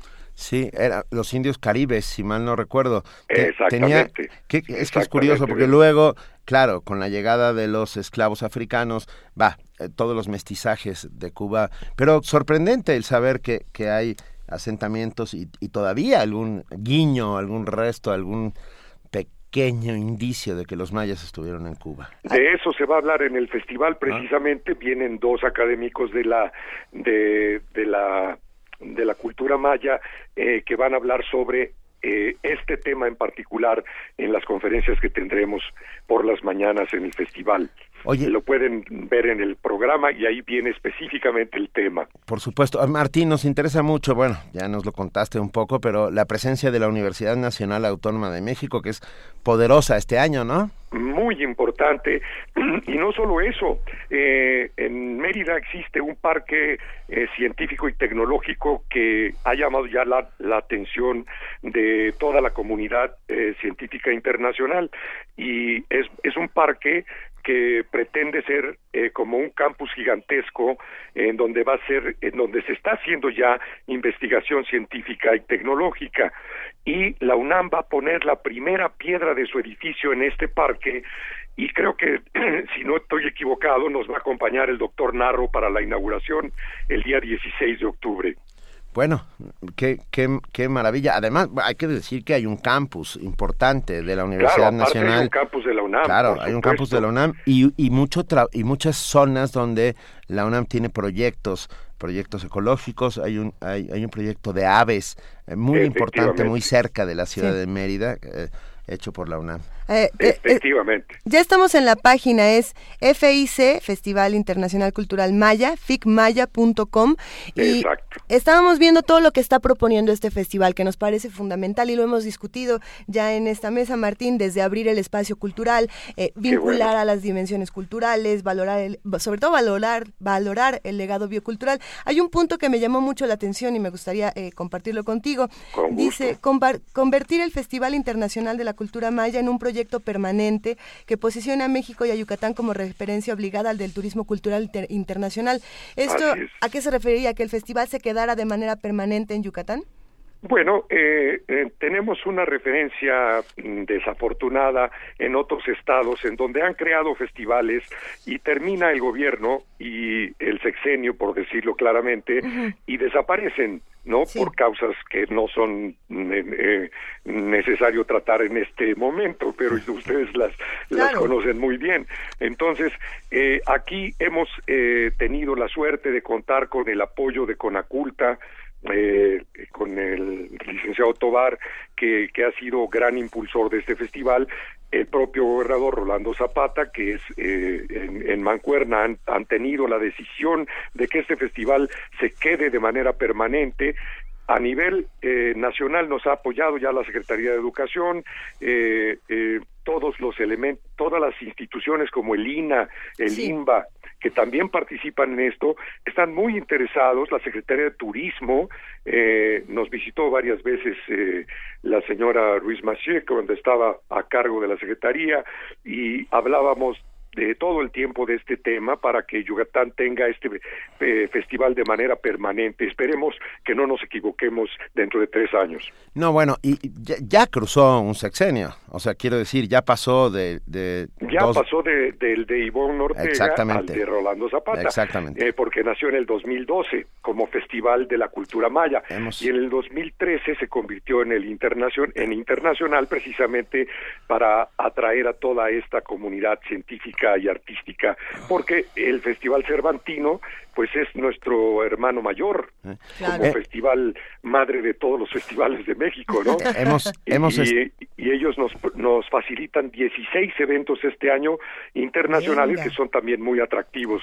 Por Lo su- podrán ver en la página también. Hemos estado en el Festival Internacional de la Cultura Maya y podemos decir, sin lugar a dudas, que eh, vale muchísimo la pena. Pasado mañana arranca, vamos Así a es. dejar ya en nuestras redes sociales eh, todas las indicaciones, Facebook, eh, página electrónica, etcétera, y no nos resta más que desearles una enorme suerte, Martín. Pues muchísimas gracias. No, muchísimas gracias a ustedes. Un saludo Muy- a Jorge Esma y a todos los que hacen el Festival Internacional de la Cultura Maya. Muchas gracias, Benito. Fue un placer. Eh, Luisa, mucho gusto y muchas gracias. Y, y no sé si está Juana Inés Sí. ahí, pero también le damos También un saludo y un agradecimiento de parte del festival y de parte del Estado de Yucatán por darnos su apoyo y promover también eh, que el público nos visite, porque no solo tenemos el festival, sino que tenemos todos los atractivos que, que alrededor de Mérida podemos eh, visitar, las zonas arqueológicas, las haciendas, los cenotes, la comida, la Tú lo comida. conoces muy bien, Benito. Eh, La comida, la comida. Bueno, ¿qué te puedo decir? La cochinita pibil para empezar, ¿no? Es una cultura que está viva y que debemos reconocer tanto de la manera antigua como de esta manera contemporánea. Mil gracias, Martín. Al contrario, mil gracias a ustedes. Hasta Un luego. abrazo, Buen día. gracias. Primer movimiento.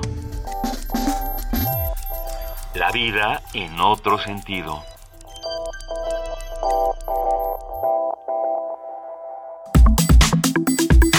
Nota nacional.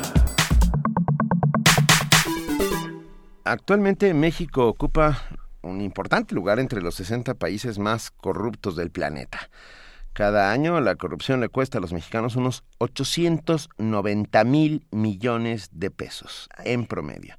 Una persona gasta al día 165 pesos por motivos de corrupción. La mayor afectación de la corrupción ocurre en los estratos sociales más bajos, debido a que los hogares que perciben un salario mínimo destinan 33% de este en asuntos relacionados con la corrupción. En el marco del coloquio titulado Hablemos de corrupción, se dijo que México es como cualquier otra nación, es decir, nuestro país no está destinado a ser un país corrupto y sin embargo lo es. Uno de los objetivos principales de este encuentro ha sido no, no, bueno, ayudar a discernir las causas y consecuencias de la corrupción, también explorar soluciones y experiencias que han funcionado para intentar plasmarlas en la ley secundaria en materia de corrupción mexicana, que tiene que aprobarse a más tardar en mayo de 2016. ¿Cómo anda México en corrupción? Eh, está con nosotros en la línea Pedro Gerson, consultor del Instituto Mexicano para la Competitividad, quien se ha organizado, quien se ha encargado, perdón, de organizar el encuentro Hablemos de Corrupción. Pedro, muy buenos días, bienvenido. Buenos días, este, buenos días a todos ustedes, muchas gracias por tenerme y saludo a todos los auditores. Muchas gracias. A ver, ¿en qué lugar estamos en corrupción? Pues estamos en muy mal lugar, depende de dónde te fijes. Este, de acuerdo al al índice de percepción de corrupción, digamos el más aceptado, estamos en el 103 de, más de 170 países, eh, de acuerdo a otros 79 de 99, ¿no? Eh, estos datos son descendentes, o sea, el número uno es el menos corrupto y el número 100 es el más corrupto. Exactamente, exactamente. Creo que para ponerlo en perspectiva, este, somos el, el peor país de la OCDE, ¿no? Este, de la Asociación de Países, este, digamos, a la prestigiosa Asociación de Países que están ya desarrollados económicos a la que pertenecemos. Somos el cuarto país del G20, de las economías 20 economías más grandes del mundo. De nuestros competidores de la región, Perú, Colombia, Brasil, somos el peor. Este, bueno, entonces estamos muy, pero muy mal es, sin duda alarmante, estos datos duros nos, nos, dejan un poco fríos, pero ¿cómo es que se manifiesta la corrupción actualmente en nuestro país? ¿Cuántas manifestaciones existen? Que yo creo que está en todas partes.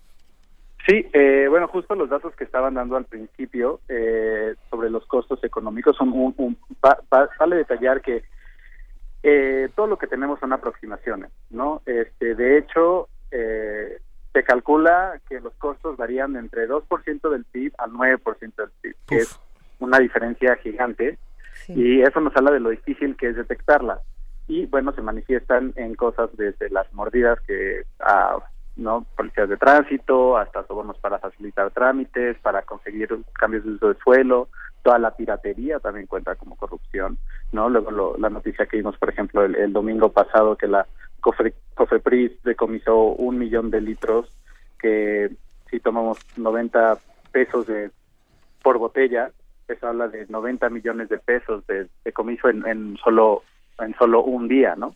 Entonces, bueno, sumando todas estas cosas. El tráfico, el, tráfico de influencias debería contarse dentro de la corrupción. Ah, no, evidentemente ahí va. Y eso es como, ya la, ahorita de, de lo que le toca a los ciudadanos, más, evidentemente, pues este los desvíos de recursos, este, públicos, el tráfico de influencias, no las contrataciones ilícitas que se hacen, las contrataciones cerradas que se consiguen gracias a que hay un aumento en el 10 o un 10% de esa contratación se va a ir a algún funcionario público, etcétera. Entonces, el problema es que no sabemos cuántas de esas son porque pues ocurren en lo oscurito, por eso precisamente no sabemos si es el 2% del PIB, el 9% del PIB, el 11, ¿no?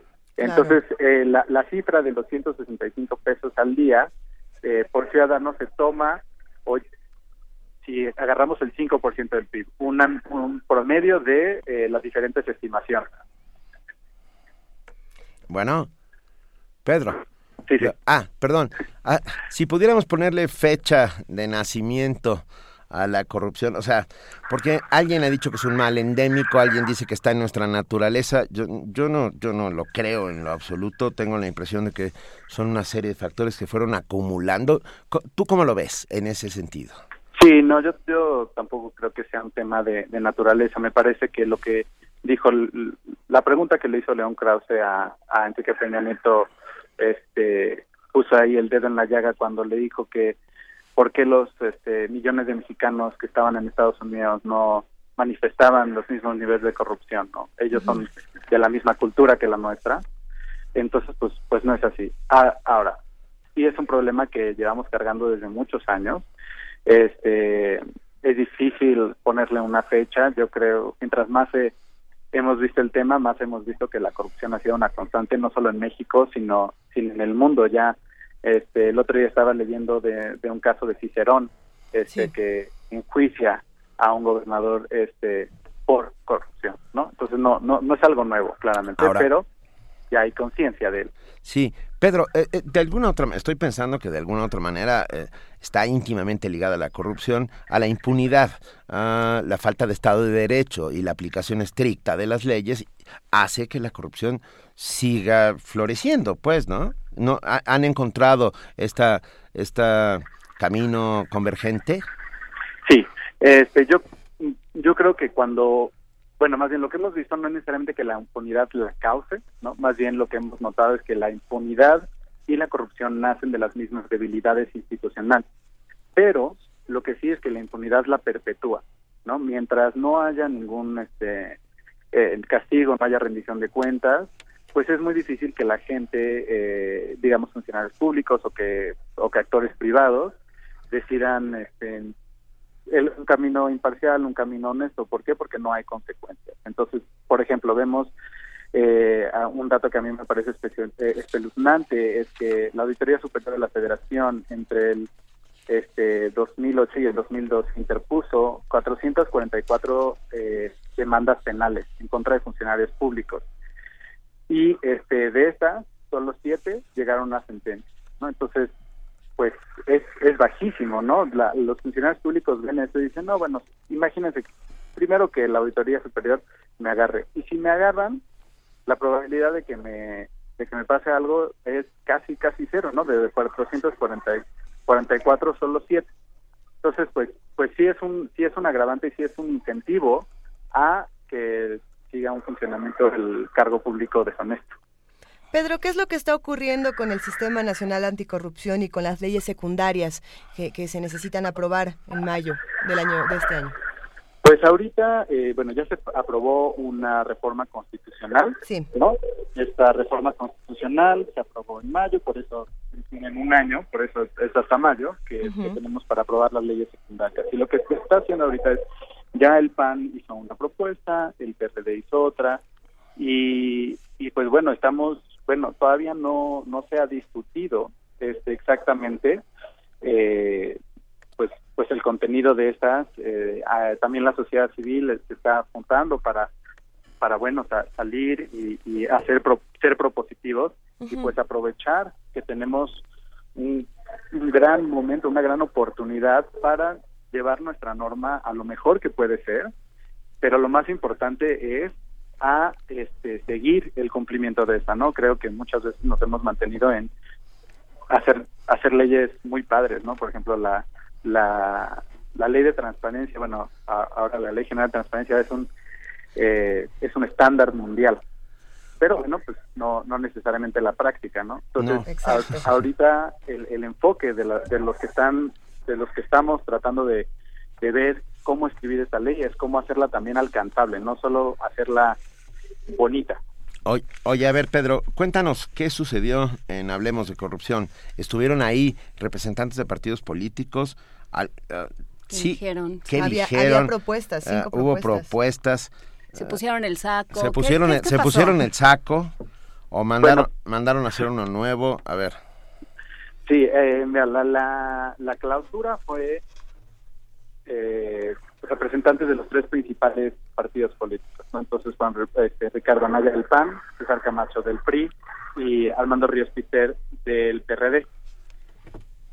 Eh, pues la verdad es que todos dijeron el discurso al que estamos acostumbrados, este, que los, sus partidos están comprometidos con la transparencia, que a través de las leyes secundarias se van a empujar una agenda anticorrupción, este, quizás el que más aceptó eh, las tranzas de su propio partido fue Armando Ríos Peter, que sí dijo, bueno, yo soy un representante de Guerrero, pero este eh, y, y, yo no, no nos podemos absolver de las responsabilidades de lo que ha hecho el, gobierno y el gobierno de mi estado también no este que, que es también de su partido no evidentemente pero pues en realidad eh, los compromisos que, que hicieron en ese foro en ese espacio fueron pocos. Lo que yo rescato, más bien, es que los tres partidos políticos están reconociendo que es un problema, están reconociendo que este, que algo se tiene que hacer. Es una cosa que hace 20 años pues,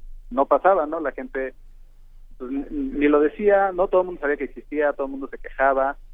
Pero eh, pues el enfoque de la política pública no es así. Hoy en día, lo que sí yo noté y que puedo rescatar de eso, eso es que sí hay, por lo menos en el discurso, un afán de convertir eh, las medidas anticorrupción no en una parte de la ley, sino en un eje rector de toda la política pública. Entonces ahora hay que empujarlos y, y, y hacer que rindan cuentas a las palabras que, no, a, a, a su discurso. ¿Y cómo podemos empujarlos eh, si además nos dicen que ya chole con nuestras críticas? no, pues bueno, yo creo que eh, lo, lo, primero es, por ejemplo, eh, nosotros en, en, apoyar todas las iniciativas ciudadanas que hay este, en, en, la materia, ¿no? Una de la que yo puedo hablar de, desde nuestra cancha es 3 de 3, este, punto, si se meten a 3 de 3.mx, uh -huh. ahí nosotros estamos solicitando este, a los funcionarios públicos que hagan tres declaraciones la, su declaración patrimonial, su declaración fiscal y de conflicto de interés. Y este esto nos va a servir porque eventualmente una vez que tenemos si tenemos todos estos documentos podemos hacer que rindan cuentas cuando algo no cuadre, ¿no? Si tenemos una declaración patrimonial este que dice, "No, pues este señor tiene solo una casa y de repente sale que tiene siete", pues entonces ya podemos hacer preguntas. Eh, entonces, bueno, lo que nosotros como ciudadanos podemos hacer es encontrar estas causas y nosotros pues, pedimos por el, a través de las redes sociales, a través de Twitter, pedirles a nuestros candidatos, pedirles a, digo, a nuestros funcionarios públicos que hagan sus declaraciones, uh -huh. ¿no? Esa es, esa es una esa es una forma. La otra forma que tenemos es eh, denunciando, ¿no? Este, ahorita lo que lo que queremos hacer es fortalecer los canales de denuncia, mejorarlos Okay. Eh, y en la ley secundaria establecer protecciones, porque pues obviamente mucha gente dice, no, bueno, yo sí sé que pasó esto, pero yo no quiero decirlo porque pues, pues me pone a mí en peligro y a mi familia, ¿no? Y en pero, este bueno, sentido, entonces... una figura como la que pr proponía el auditor superior de la Federación del Soplón Anticorrupción, del whistleblower, como se le conoce en otros, en, en otros ámbitos, ¿funciona eh, para ustedes desde el IMCO? ¿Tiene sentido? Sí, completamente. Uh -huh. Es una cosa que nosotros, de hecho, estamos también a, apoyando. En, en, Estados Unidos, por ejemplo, hay una cosa que es el justo el, el eh, la ley para la protección de su plan, ¿no? Justamente, uh -huh. justamente esto. Y ha servido muy, muy, muy bien para eh, para empujar a que la gente a que la gente pues denuncie, ¿no? Este, ahorita no desafortunadamente no, no tengo la, las figuras, pero sí se ve eh, una vez que se pasa la ley, el número de denuncias aumenta este, en porcentajes muy importantes, ¿no? No, no te quiero mentir con una cifra, eh, pero, este, pero sí, eh, esa figura sí la necesitamos y lo que más importa es que sí funcione, ¿no? Por ejemplo, no queremos que pase como la figura para que existe para la protección de los periodistas y que, bueno, desafortunadamente, que, que bueno, está auspiciada en la PGR y que, bueno, desafortunadamente con lo que hemos visto este, de la violencia en contra de los periodistas pues ha quedado pues en desuso y pues mucha gente dice no pues para qué tenemos esto si no lo usamos entonces no solo es crear la figura sino también este, usarla y entender que los presentes que tenemos no, no son necesariamente buenos este internamente no algo puede funcionar fuera pero aquí pues pues queda en desuso. Entonces la, la, la otra cosa que los ciudadanos tienen que hacer es pues aunque se enojen los, los políticos, seguir presionando, seguir seguir diciéndoles, aunque se quejen de que de que ya chole con las quejas, uh -huh. pues si no hay una ciudadanía activa que este que diga las cosas, que esté informada también, ¿no? Ahí es donde los medios de comunicación como ustedes tienen un papel fundamental porque pues obviamente no nos podemos quejar de cosas que, que son falsas. ¿no? no bueno, pero pero como ciudadanos tenemos derecho a la queja. Exactamente. Es un de, ¿no? casi casi es un derecho, derecho constitucional, humano, es, un, derecho, es un derecho humano, pues, ¿no? O no, sea... y, y, especialmente porque digamos que son funcionarios públicos que pues en realidad están sirviéndonos a nosotros. Son nuestros son nuestros empleados y, y a veces no se dan cuenta de ello. No, exacto. Bueno. Exacto. Pedro Gerson, consultor del Instituto Mexicano para la Competitividad, muchísimas gracias por estar esta mañana con nosotros. ¿Ya terminó el, el, el evento?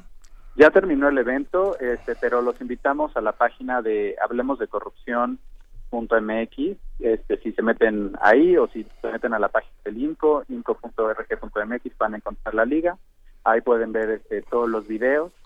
Y también vamos a estar subiendo unos documentos de resumen en los próximos este, tres, cuatro días, los, los estamos este, escribiendo para que la gente, bueno, si no pudo ir, pues pueda leer qué fue lo que pasó, o si tiene el tiempo de ver los videos, que vean los videos, este, eso va a estar ahí en perpetuidad, entonces pues los invitamos a, a, a que a que lo vean. Hablemos de corrupción.mx, ahí queda la página para que la visitemos y conozcamos todo, todo el contenido que hubo, no solo en este evento, sino en el futuro. Muchísimas gracias, Pedro Gerson. No, muchísimas gracias a ustedes, un saludo, buen día. Muchas gracias. Primer movimiento. Escucha la vida con otro sentido.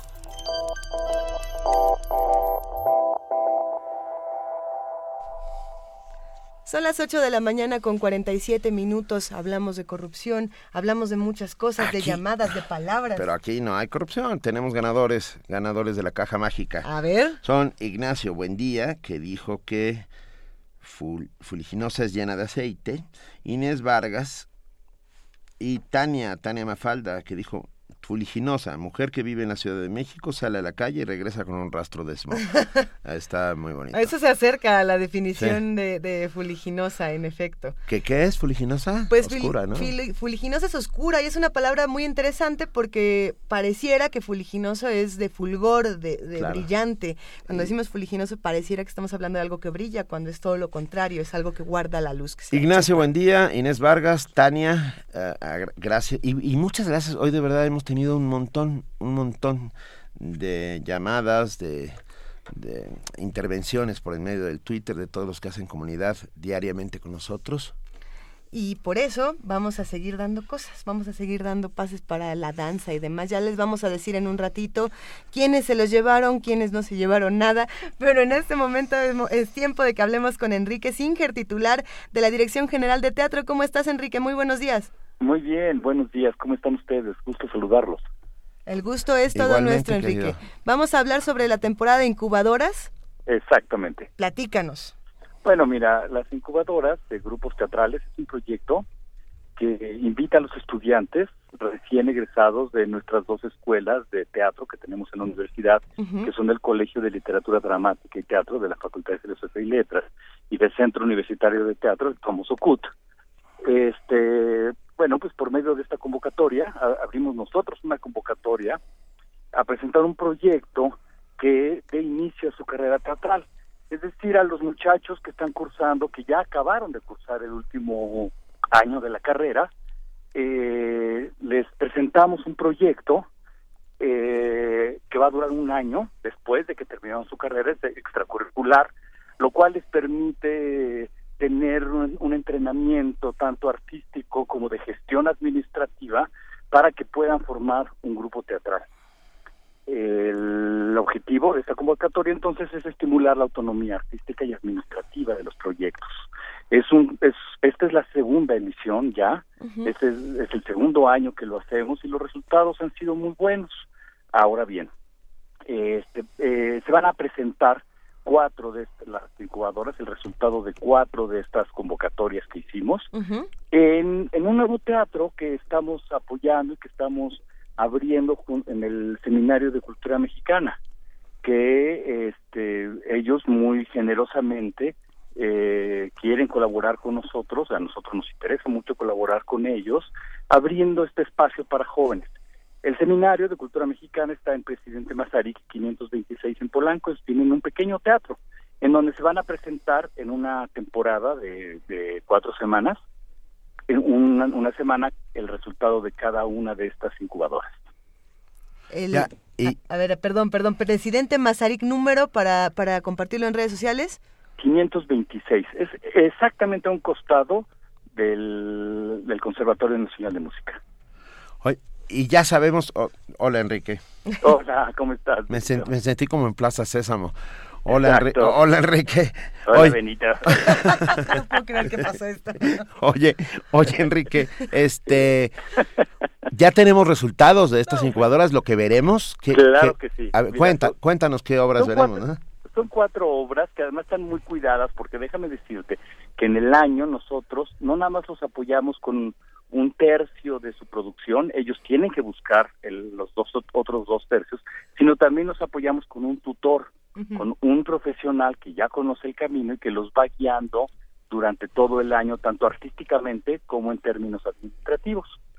Tenemos tres del Colegio de Literatura Dramática y Teatro y una del CUT. Una que se llama Memoria, que es del Colegio de Literatura Dramática, Memoria, combinación de sonidos y silencios, que es del Grupo Territorio Común, la del CUT, que se llama Pozole o la venganza de los anacrónidas. ¿Pozole o la venganza de los... Venganza de los anacrónidas. Ok.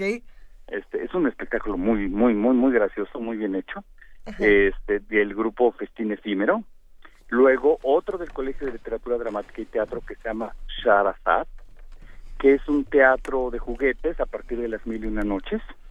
Qué bonito. Eh, eh, que es del Colegio de Literatura Dramática y Teatro, y el último del Colegio de Literatura que se llama Los Gemelos en Busca del Sol. Estos dos últimos son para toda la familia incluso. Este, son espectáculos muy lindos, eh, en, bien hechos, repito, han tenido un año para trabajarlos con una guía artística profesional, este, y que de alguna manera es el resultado del trabajo pues de nuestras dos escuelas, y algo que yo que me parece que es necesario y es urgente que es ayudarles a los muchachos a organizarse para enfrentar la vida profesional eh, para para volverse ellos sus propios eh, los los dueños de su propio trabajo que sepan en dónde encontrar el dinero que sepan cómo buscar un espacio para presentarse y que a final de cuentas puedan ser autogestivos eh, vivimos en una época que nos está llevando hacia allá y yo creo que la universidad tiene que ser coherente con, con esta realidad. Definitivamente. Pensando en eso, ¿qué consejo le das a los jóvenes que quieren eh, dedicarse a la dramaturgia, a la actuación? ¿Desde dónde pueden abordar esto, además del trabajo de las incubadoras?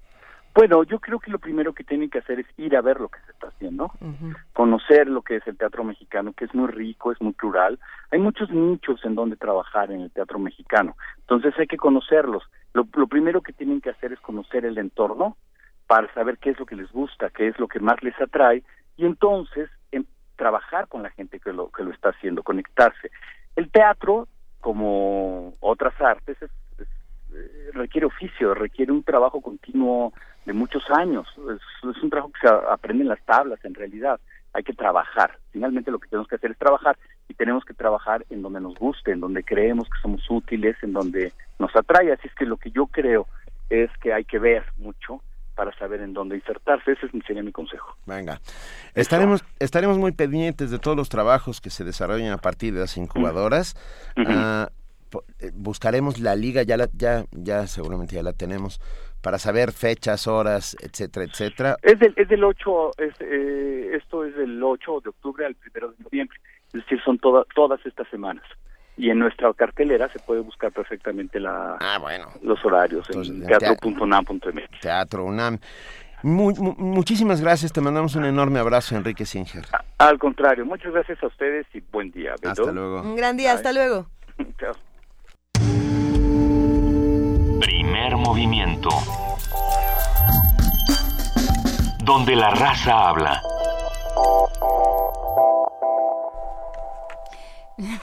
¿Qué pasó de con levantar mi manita diciendo, es que yo quiero decir una cosa y ahora ya no encuentro a quién le iba a contestar. Pero es que cuando hablábamos, ¿se acuerdan al principio? ¿Se acuerdan que llegamos temprano y hablamos de fútbol y de cronistas deportivos con, con Tito Ballesteros? ¿Cómo no?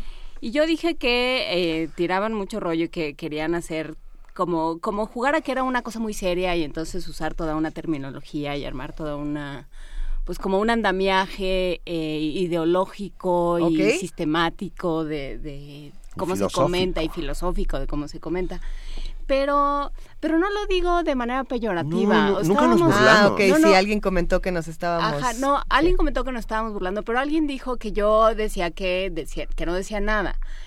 Y no, justamente en, dulce charla de sobremesa, como diría el Duque Job, eh, estábamos teniendo esta conversación en el Cervantino y hablábamos de los programas. Yo decía que a mí me gustan mucho los programas de deportes y de coches porque me apasiona ver cómo los seres humanos somos capaces somos capaces de apasionarnos em, de con los temas más diversos. Claro, no, pero además construir mitos a partir de los imaginarios colectivos. Y construir toda una, una un aparato de términos y, de, y de conceptos y que yo lo que creo es que así como nosotros con, con el mismo azoro con el, y, y, la misma incomprensión con la que nosotros nos acercamos a un programa de deportes o de automóviles, así se debe acercar mucha gente a este programa y decir, bueno, ¿y estos cómo pueden pasarse tantas horas hablando de los mayas? O, o, o apasionarse tanto con qué va a pasar con Carmen Balcells o este, dedicarle tanto rato a asuntos ¿no? ¿Qué, obsesión tiene Luisa con los monocultivos, por ejemplo? ¿O qué es una obsesión muy interesante que la vamos a discutir un día de estos. Juan con el álbum ilustrado, Benito con ciertas películas o con ciertas mujeres. A ver qué está pasando, ¿no? ¿Qué pasa por la mente de las personas? Y a mí esa parte del comentario deportivo es la que me parece muy divertida y muy rescatable. No, definitivamente. Y había otro comentario más adelante de nuestro radio escuchas, a ver si ahorita les podemos decir de quién, que decía no confundir la pasión con el fanatismo, ¿no? Que ah, eso también es otra cosa eh, que se da mucho en el fútbol y que lo vamos a ir platicando a lo largo del programa. Creo que a nosotros eh, hemos tenido secciones muy divertidas de deportes, muy interesantes, donde hemos relacionado eh, al fútbol hasta con, la corrupción, la transparencia. Y vamos a seguir platicando de todo esto después de una pausa. Primer movimiento la vida en otro sentido.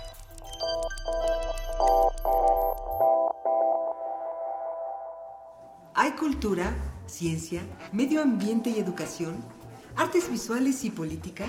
¿Dónde? Hay Festival 2015. Tres días de charlas, conversaciones y debates con las figuras que están cambiando entornos más de 100 invitados nacionales e internacionales te esperan del 23 al 25 de octubre en diversos puntos de la ciudad.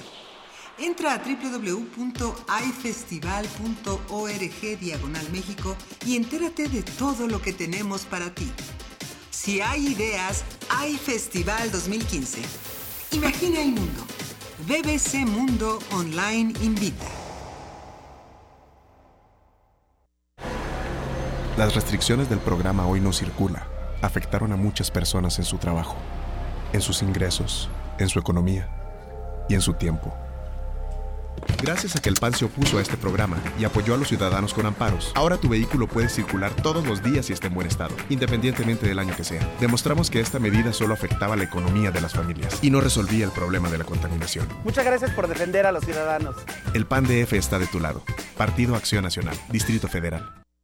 La Asociación Nacional de Universidades e Instituciones de Educación Superior, el Consejo Regional Sur-Sureste de la ANUYES, la Red Regional de Tutoría Región Sur-Sureste y la Universidad Autónoma de Yucatán convocan al séptimo encuentro regional de tutoría Impactos y Retos de la Tutoría, del 23 al 25 de noviembre en la ciudad de Mérida, Yucatán. Consulta la convocatoria completa en la página www.7encuentro-tutorías.wadi.mx.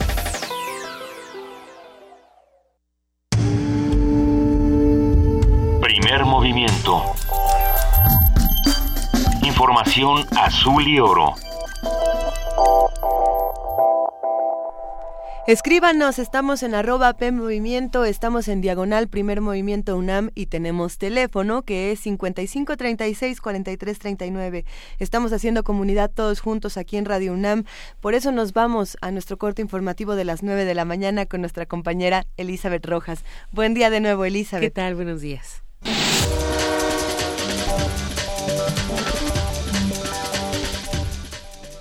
El presidente nacional del PRI, Malio Fabio Beltrones, afirmó que su partido no impulsa la candidatura del senador Raúl Cervantes para ser ministro de la Suprema Corte de Justicia de la Nación. En entrevista radiofónica explicó que es facultad del presidente enviar una terna al Senado para que la Cámara evalúe a los candidatos y que los partidos se han pronunciado por un proceso impecable. Cabe recordar que dos ministros del máximo tribunal concluyen este año su periodo en el cargo. El gobernador electo de Guerrero, Héctor Astudillo Flores, señaló que para estabilizar el Estado es necesario entrega, trabajo y constancia. En un comunicado mencionó que se debe esclarecer con transparencia a la administración del gobernador Rogelio Ortega para abordar temas financieros durante el proceso de entrega de recepción. Por último, agregó que todo lo que encuentre irregular se hará público y que será muy claro.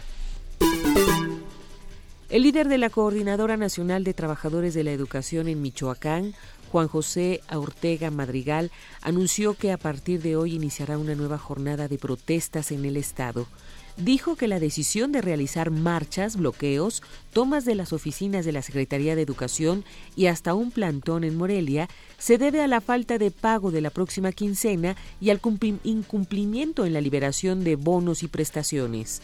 Ortega Madrigal indicó que la CENTE ya alista un amparo en caso de que el gobierno michoacano les descuente la jornada laboral a los docentes que participaron en el paro nacional del 12 de octubre. El gobernador de Oaxaca, Gabino Cue, dio a conocer que además de los descuentos que se les aplicarán a los maestros faltistas, los estarán investigando sobre posibles ilícitos cometidos al amparo de la manifestación. Cue reiteró que su gobierno no cederá a ningún tipo de presión y reveló que han recopilado imágenes y elementos para integrar la investigación. Además, el mandatario dijo que hasta está a la espera de la lista de planteamientos y preocupaciones de la sección 22. En información internacional, el ataque con obuses contra la embajada de Rusia en Damasco ha sido un atentado que busca asustar a quienes luchan en contra del terrorismo internacional, afirmó en conferencia de prensa el ministro ruso de Exteriores, Sergei Lavrov. Por ello, señaló que Moscú trabajará con las autoridades sirias para determinar quiénes fueron los responsables del ataque y aseguró que se apoyará activamente el esfuerzo de la ONU para abrir un proceso de arreglo político en Siria. Asimismo, manifestó la decepcionante falta de respuesta por parte de Estados Unidos, que lidera la coalición contra el Estado Islámico, ante las propuestas hechas por Rusia para dar el siguiente paso y empezar la coordinación real de todas las fuerzas que luchan contra el terrorismo en territorio sirio. La gran mayoría de los pobres rurales no tienen protección social.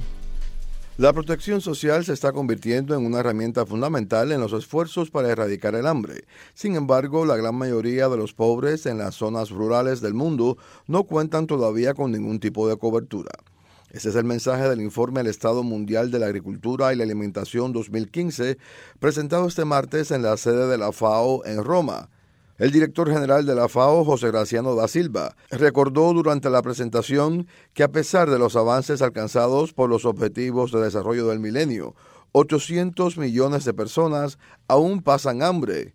Y por eso en la próxima Agenda para el Desarrollo se ha establecido un objetivo para eliminar el hambre y el alcance de la seguridad alimentaria para todos en 2030. a esto habría que añadir el desarrollo rural inclusivo porque como sabemos, cerca del 80% de los más pobres viven en las áreas rurales en los países en desarrollo, y no todas las personas que viven en esas áreas laboran en la agricultura. En realidad, la mayoría de ellas trabajan en sectores distintos a la agricultura, dijo. Da Silva afirmó que la materialización de la Agenda 2030 será un gran reto para todos los países y aseguró que se requiere de más compromiso político y financiamiento para los programas y proyectos necesarios para que se cumplan esos objetivos. Jorge Millares, Naciones Unidas, Nueva York. El presidente turco Recep Tayyip Erdogan dijo que no debe descartarse ningún tipo de conexión sobre la autoría del doble atentado del sábado pasado que mató a 97 personas en Ankara.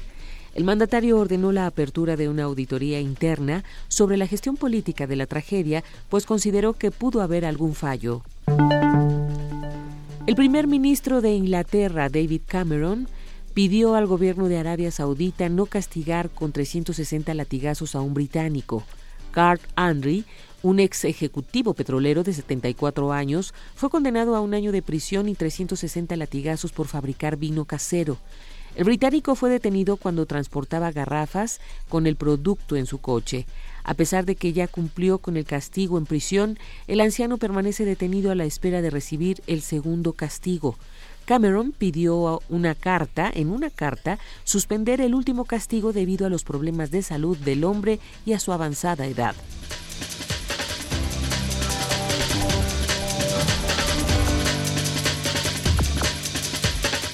Este fue nuestro corte informativo de las 9 de la mañana. Mil gracias, Elizabeth Rojas. Que tengas un muy buen día y nos escuchamos mañana. Igualmente, Luisa, hasta mañana.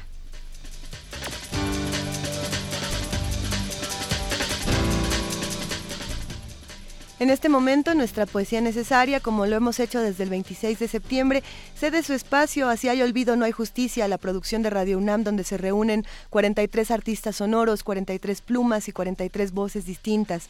Esta mañana escucharemos Sin con, ella es Margarita Castillo, autora, voz y producción.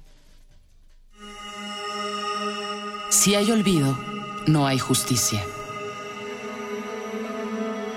Nos faltan 43. Sin con.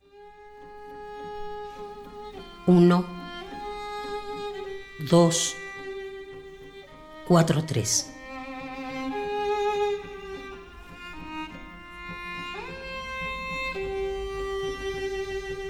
Desde que nacemos, nos enseñan a restar. Nos subrayan lo que no tenemos en lugar de lo que tenemos.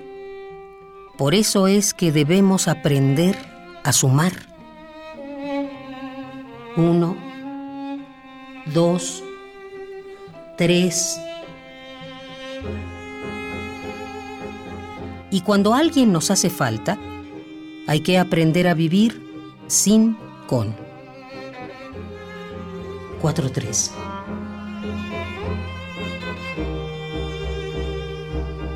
Hay ausencias naturales esas nos enseñan a valorar la vida toda. Pero las ausencias que no podemos permitir que sean borradas, las conforman las presencias arrancadas. 43.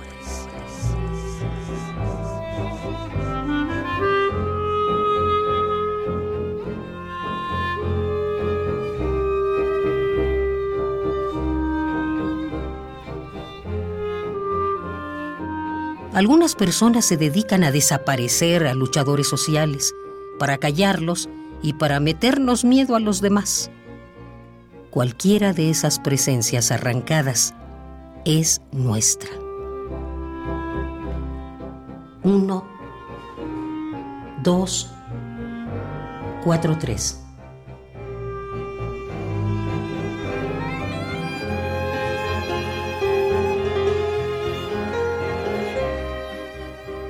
A cada extirpación humana que nos hacen, tenemos nosotros que convertirla en una estrella que nos guíe y que ilumine nuestra noche.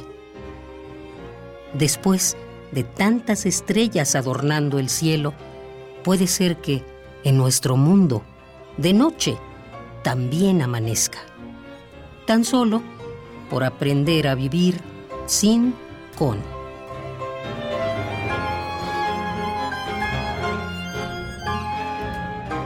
Uno, dos, cuatro, tres.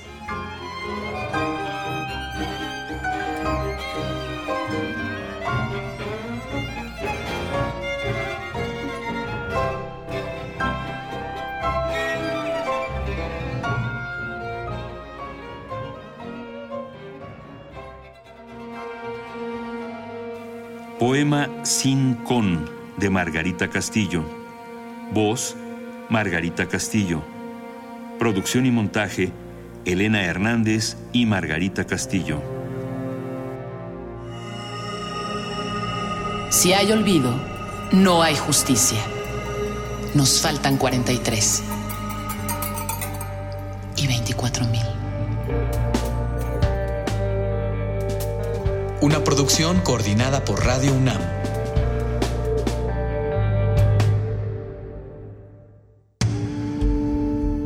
movimiento. Escucha la vida con otro sentido.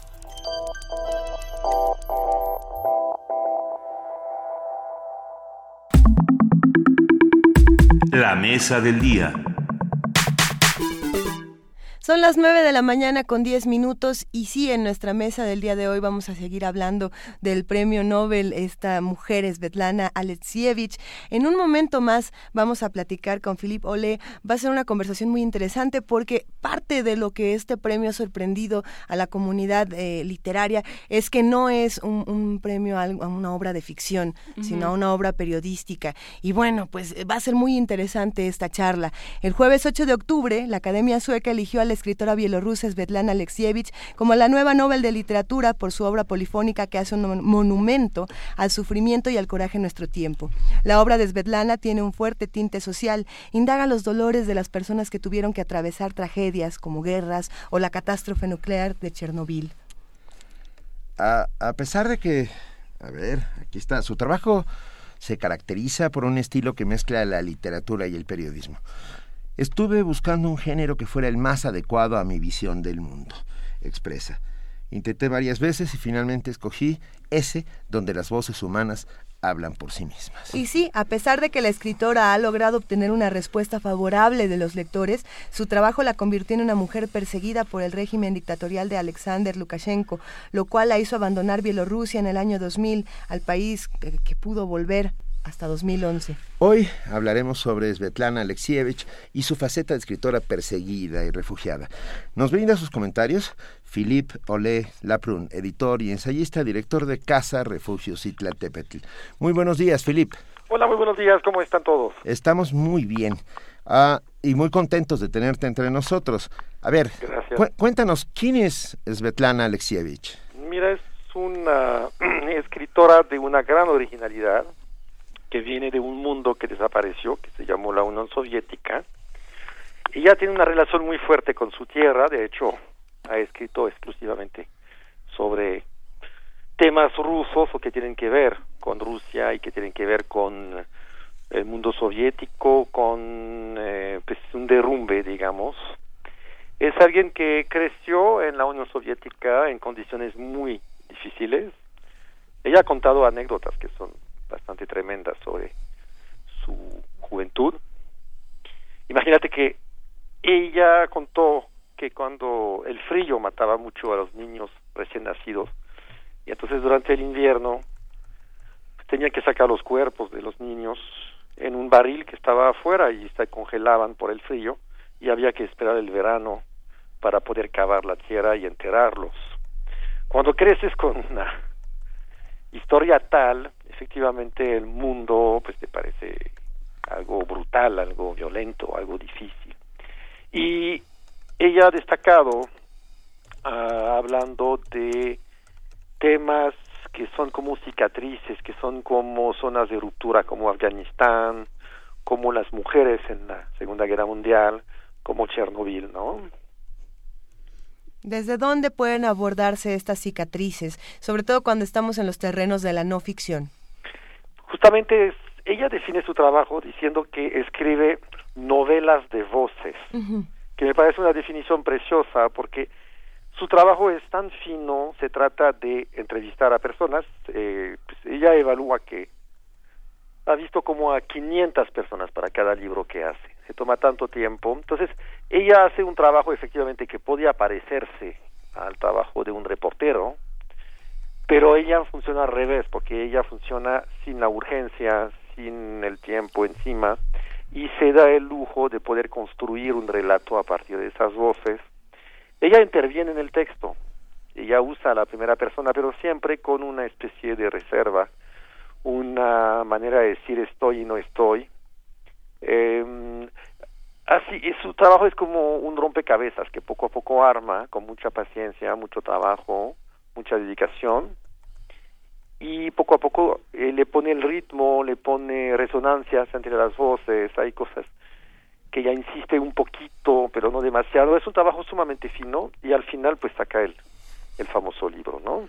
Ah, y demuestra algo que hemos repetido aquí muchas veces, que que el periodismo no es un hijo bastardo de la literatura, que en el periodismo se puede encontrar la mejor literatura del mundo. Ejemplos claves los tenemos en nuestra historia, como Truman Capote o el propio García Márquez, o, o Kapuczynski, o, o, o Gunther Wallraff, por ejemplo.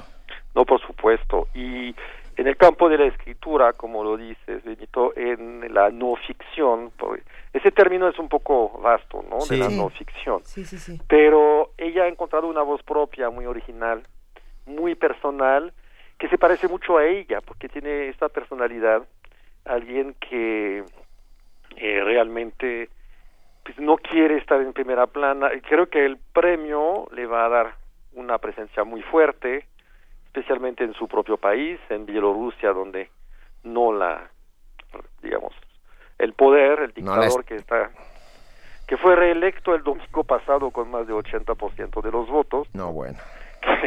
ya sabemos qué significa eso, este Lukashenko, y efectivamente eh, le permiten entrar a Bielorrusia ahora, solo que no puede publicar, no puede hablar, no puede tener presencia mediática. Entonces con el Nobel va a ser una descarga eléctrica, espero yo, porque es la otra faceta de Svetlana, la fuerza, digamos, de su palabra, lo que ha denunciado, lo que ha puesto en evidencia, eh, no ha gustado al poder. Entonces poco a poco la han marginalizado, la han sacado y ha estado viviendo en exilio durante muchísimo tiempo estuvo en algún momento en México, ¿no? Svetlana Alexievich. Sí, en el año 2003 eh, organizamos en Casa Refugios te organizamos un coloquio que se llamó Cartas del Destierro.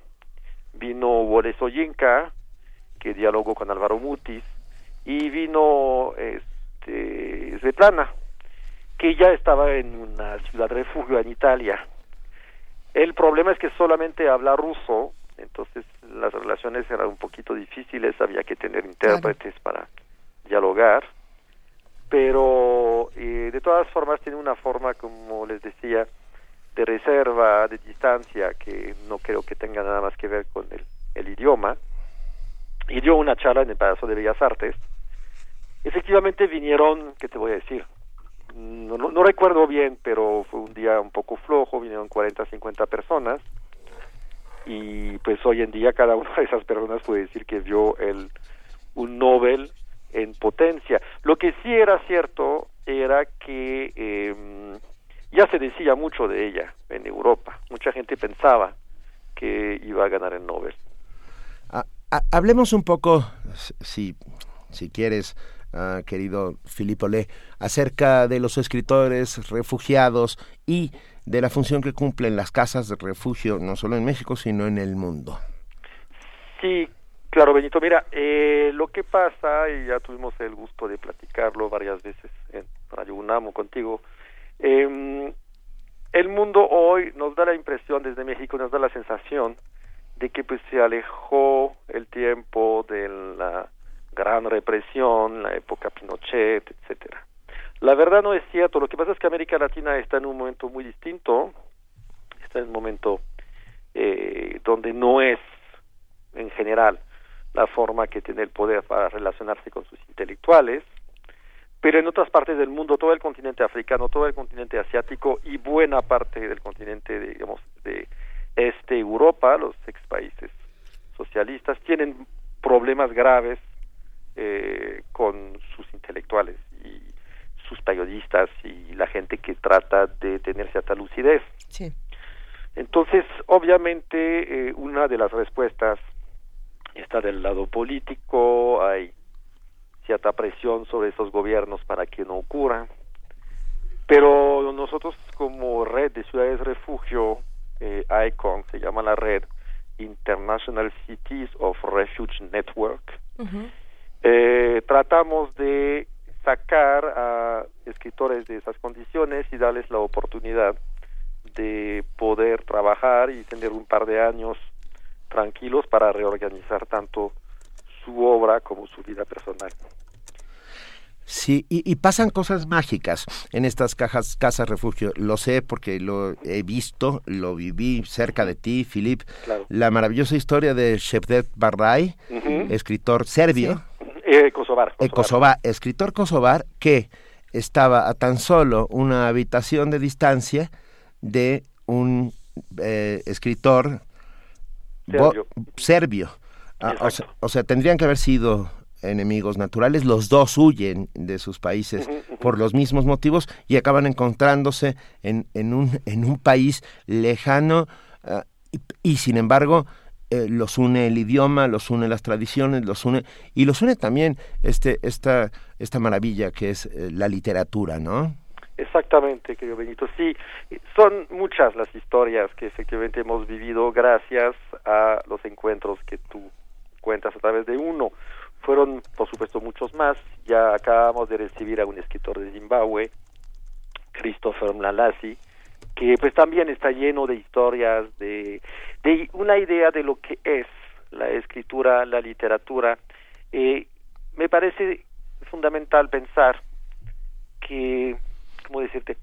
Que a veces nosotros tomamos las cosas demasiado por hechas, ¿no? Nos parece muy natural pensar en la literatura como algo instalado, que no tiene peligro. Y ellos nos recuerdan que es vital la literatura, tiene una fuerza de resistencia que nosotros creo que a veces olvidamos demasiado fácilmente.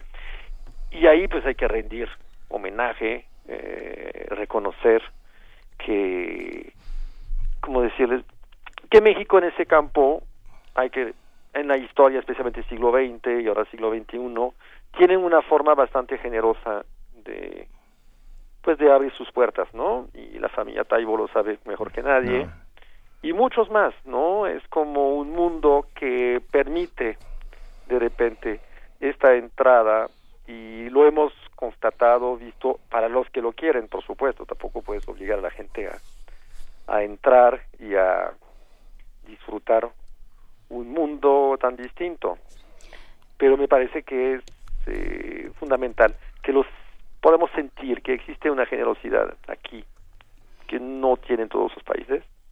Y dos, recordarnos de esta fuerza que trae la literatura que a veces pues la damos demasiado por por hecha. Un hecho, ¿no? Sí, hay que recordar que no hay nada más peligroso en el mundo que un lector. y, y, por supuesto, nada más peligroso en el mundo que un escritor. y Alexander, eh, la historia de, de, Alexa, de, ay, de Svetlana, Svetlana Alexievich nos lo demuestra fehacientemente, como otros muchos escritores que fueron poniendo con palabras uh, los pequeños, las piedritas en el zapato de los dictadores y que fueron lentamente esos dictadores tarde o temprano cayendo, ¿no? Sí, por supuesto. En el caso de Svetlana, efectivamente tuvo que salir, vivió en el 2003, ya le dije, estuvo en Italia, después estuvo cerca de París, también en una casa refugio. Sabíamos su importancia como escritora, ¿eh? la verdad, todo el mundo la respetaba ya muchísimo, y de repente estuvo de 2006 a 2008 en Gotemburgo, en Suecia, que tiene pues una gran tradición de recibir exiliados, y siempre estuvo muy cerca de la red de casas refugio. Entonces, hoy es cierto que el día que anunciaron el Nobel, pues todos los amigos de la red intercambiamos mails de alegría, porque también a través de este Nobel hay un cierto reconocimiento, quizás una, un 1% es nuestro, ¿no? Un 1% de este agradecimiento viene del hecho de que ella haya podido trabajar, haya podido publicar, tener traducciones, contactos, coloquios, pudo venir a México a hablarnos de su trabajo y yo creo que todo eso cuando lo sumas pues te da cierto placer en un trabajo que tiene pues la facultad de darnos muchísimos golpes a veces, ¿no? Eh, Filip, te saluda Juana Inés de esa. Yo me regresaría a algo que dijiste eh, cuando empezaste a hablar de, de, cómo funcionaba la Casa Refugio en México, que es, desde México nos parece muy difícil pensar en escritores perseguidos. Y yo te llevaría al caso de los periodistas, de lo que implica ejercer el periodismo. No, es tan lejano. No sé si no hay escritores perseguidos en... si el hecho de que no haya esta percepción de que se persigue a los escritores tiene más que ver con los, con los escritores mismos y con las, los compromisos que, que, toman o que eluden y no más que con el poder, porque el poder está visto que no tiene una buena relación con la crítica, lo vemos diario, lo vemos en, en su discurso, el poder hoy en México no tiene una buena relación con la crítica y lo sabemos por la cantidad de periodistas que mueren asesinados todos los días o que... Eh, o, a los que, se les calla o a los que, tienen que huir o que sufren diferentes tipos de violencia. ¿Cómo se ve esto desde la Casa Refugio? No, por supuesto, somos muy conscientes de eso. Me refería a, más bien al hecho histórico de América Latina y las represiones de los 70s, 80s. Hoy, efectivamente, México vive una situación que viven otros países que se ha llamado eh, la, casi la privatización de, de la censura. O sea, quiero decir, es un fenómeno que eh, grupos que no son el gobierno eh, ponen en peligro y atacan y a veces matan a gente que pues está escribiendo sobre lo que ocurre. Y eso efectivamente es sumamente preocupante porque no hay enfrente de este fenómeno una oposición muy firme y medidas realmente eficaces, ¿no? Para decirlo rápidamente. Entonces sí, estuvimos aquí reflexionando a ver cómo podíamos apoyar, aunque el papel inicial de la Casa Refugio es recibir escritores extranjeros perseguidos. Ya hemos estado en contacto con varios profesionales de las asociaciones que trabajan sobre esas temáticas y sí vamos en el 2016 a desarrollar algunos proyectos que tienden a apoyar a los periodistas amenazados. Oye, Filip, a eso se dedica la Casa Refugio, a apoyar, a divulgar, a dar información sobre todo esto, pero ¿qué podemos ser nosotros, los que hacemos comunidad? Para ayudar a la Casa Refugio? Pues uno es recordar a las instituciones que nos apoyan, sí. que hay que seguir apoyando. Eso es la base que existimos y que necesitamos su apoyo eh, constante o ampliado. Esa es la primera cosa. La segunda es apoyar otra temática que hemos desarrollado porque efectivamente tienen razón. Hoy hay muchos periodistas mexicanos que eventualmente se van a ir del país por un tiempo o se tienen que poner entre paréntesis su actividad durante un tiempo. Todo eso es, pues sí, es tiempo, es dinero, es inversión, es equipo, es formación, son muchas cosas, ¿no? Y hoy la lista de escritores eh, perseguidos, digamos, que la red de casas refugio tiene en su lista y que necesita eh, refugio, lleva, eh, llega al a la cifra de 72. Hay 72 escritores en este instante que necesitan ser recibidos en una ciudad refugio o casa refugio. Entonces, eso me lleva a trabajar mucho con América Latina, eh, a viajar y tratar de abrir espacios. Hemos abierto en Oaxaca un espacio para recibir escritores refugiados. Eh, espero que pronto otras ciudades de América Latina se unan para que también este continente tenga que decirle, puede decirle al mundo que también es capaz de organizarse y de recibir a gente exiliada y que lo necesitan, ¿no? Cuando hablamos de Svetlana Alexievich, eh, tenemos que hacer este ejercicio de lectura y también este ejercicio de pensar en la libertad de expresión como un derecho fundamental de los autores y de los lectores. Eh, ¿Cuál es la responsabilidad entonces que tendrían los autores mismos hacia la libertad de expresión? Toda, toda. Es eh, los autores son los que practican la libertad de expresión, que tienen que defenderla, que tienen que estar convencidos que ellos son los soldaditos en primera fila en esta batalla. Yo creo que es de todos los ciudadanos, por supuesto, es un derecho y por lo tanto es un deber eh, defender esta faceta de la actividad humana, ¿no? Me parece que todos lo tenemos que defender, pero en esta batalla, efectivamente, la primera fila son los mismos escritores y periodistas, son los que eh, cuya existencia depende directamente eh, de esta posibilidad de escribir y publicar. No me refiero nada más en el campo económico, me refiero en el campo intelectual, como son ellos los que te dan vida a la palabra. Ah, ¿Qué recomiendas leer de, de, de nuestra amiga Svetlana Alexievich? Pues mira, de nuestra, colega. Que, oye, qué gusto decirse colega de alguien que gana un premio Nobel. Mira, eh, hoy en día en español, que yo sepa, hay un solo libro de ella. Sí, voces, ¿no? Eh, sobre Chernobyl. Voces de Chernobyl. Que es efectivamente, eh, hay que advertir, como se hace cuando van a hacer una película, es un libro sumamente duro. Es un libro que yo leí cuando la recibí en el 2003 y me quitó el sueño un par de noches. Tiene una precisión de lenguaje sobre descripciones de enfermos que es insoportable a veces. Dentro de dos meses tengo entendido que van a sacar eh, el grupo Penguin Random House un libro de ella que también es muy muy bello que eh, se llama La guerra no tiene rostro de mujer Claro. y que es una recopilación de testimonios sobre mujeres que fueron pilotos, soldados eh, durante la Segunda Guerra Mundial del ejército soviético. Y yo creo que no sé si ella se define como feminista o no. Lo que sí se siente en este libro es que ella reconoce una deuda inmensa a pues estas mujeres que regresaron a la sombra después de la victoria en el 45 y que nunca habían podido hablar. Habla una señora, por ejemplo, y te dice que las mujeres son más pacientes que los hombres, por eso son mejores francotiradores que los hombres. Y ella pasó 48 horas en un hoyo esperando que apareciera un general nazi a dos kilómetros de ahí, y ahí lo mató muy tranquilamente.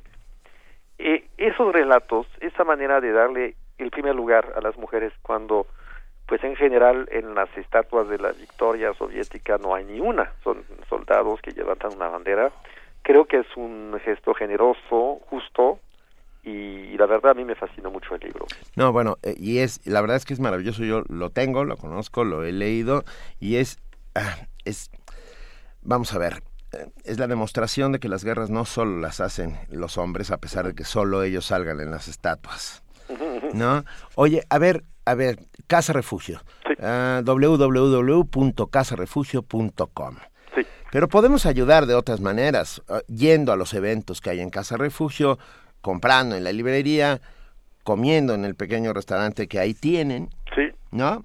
Todo esto nos pueden venir a ver, nos pueden venir a visitar, pueden comprar la revista, pueden efectivamente acompañarnos, pueden proponer proyectos, pueden conocer a los escritores, en fin, todo lo que da vida a la casa efectivamente nos ayuda a mantenerla más viva. Déjame hacerte una pregunta rara. ¿Kulsi Lamco se quedó a vivir en México?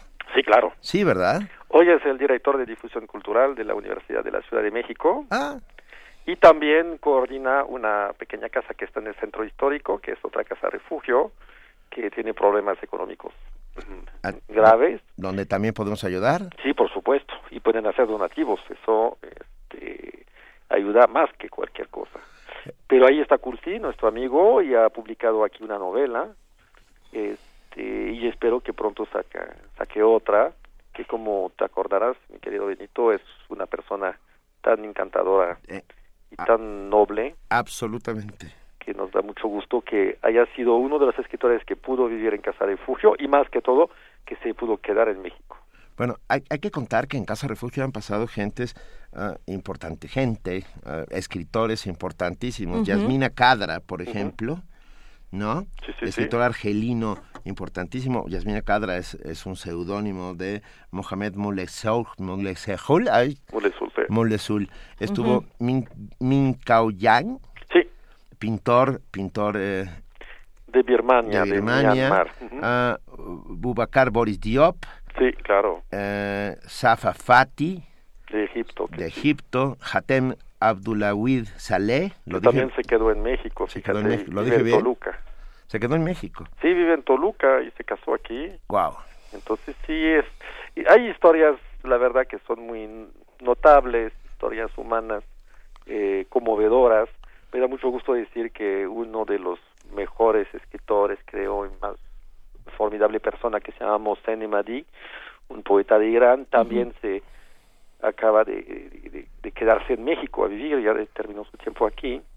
Entonces, eso es muy apasionante, ver cómo vidas vienen aquí para tratar, digamos, de salir del problema y poco a poco lo que era una salida, digamos, pasiva, una defensa, poco a poco se organiza la vida y ahí logran, pues, reorganizarse, rehacerse una vida.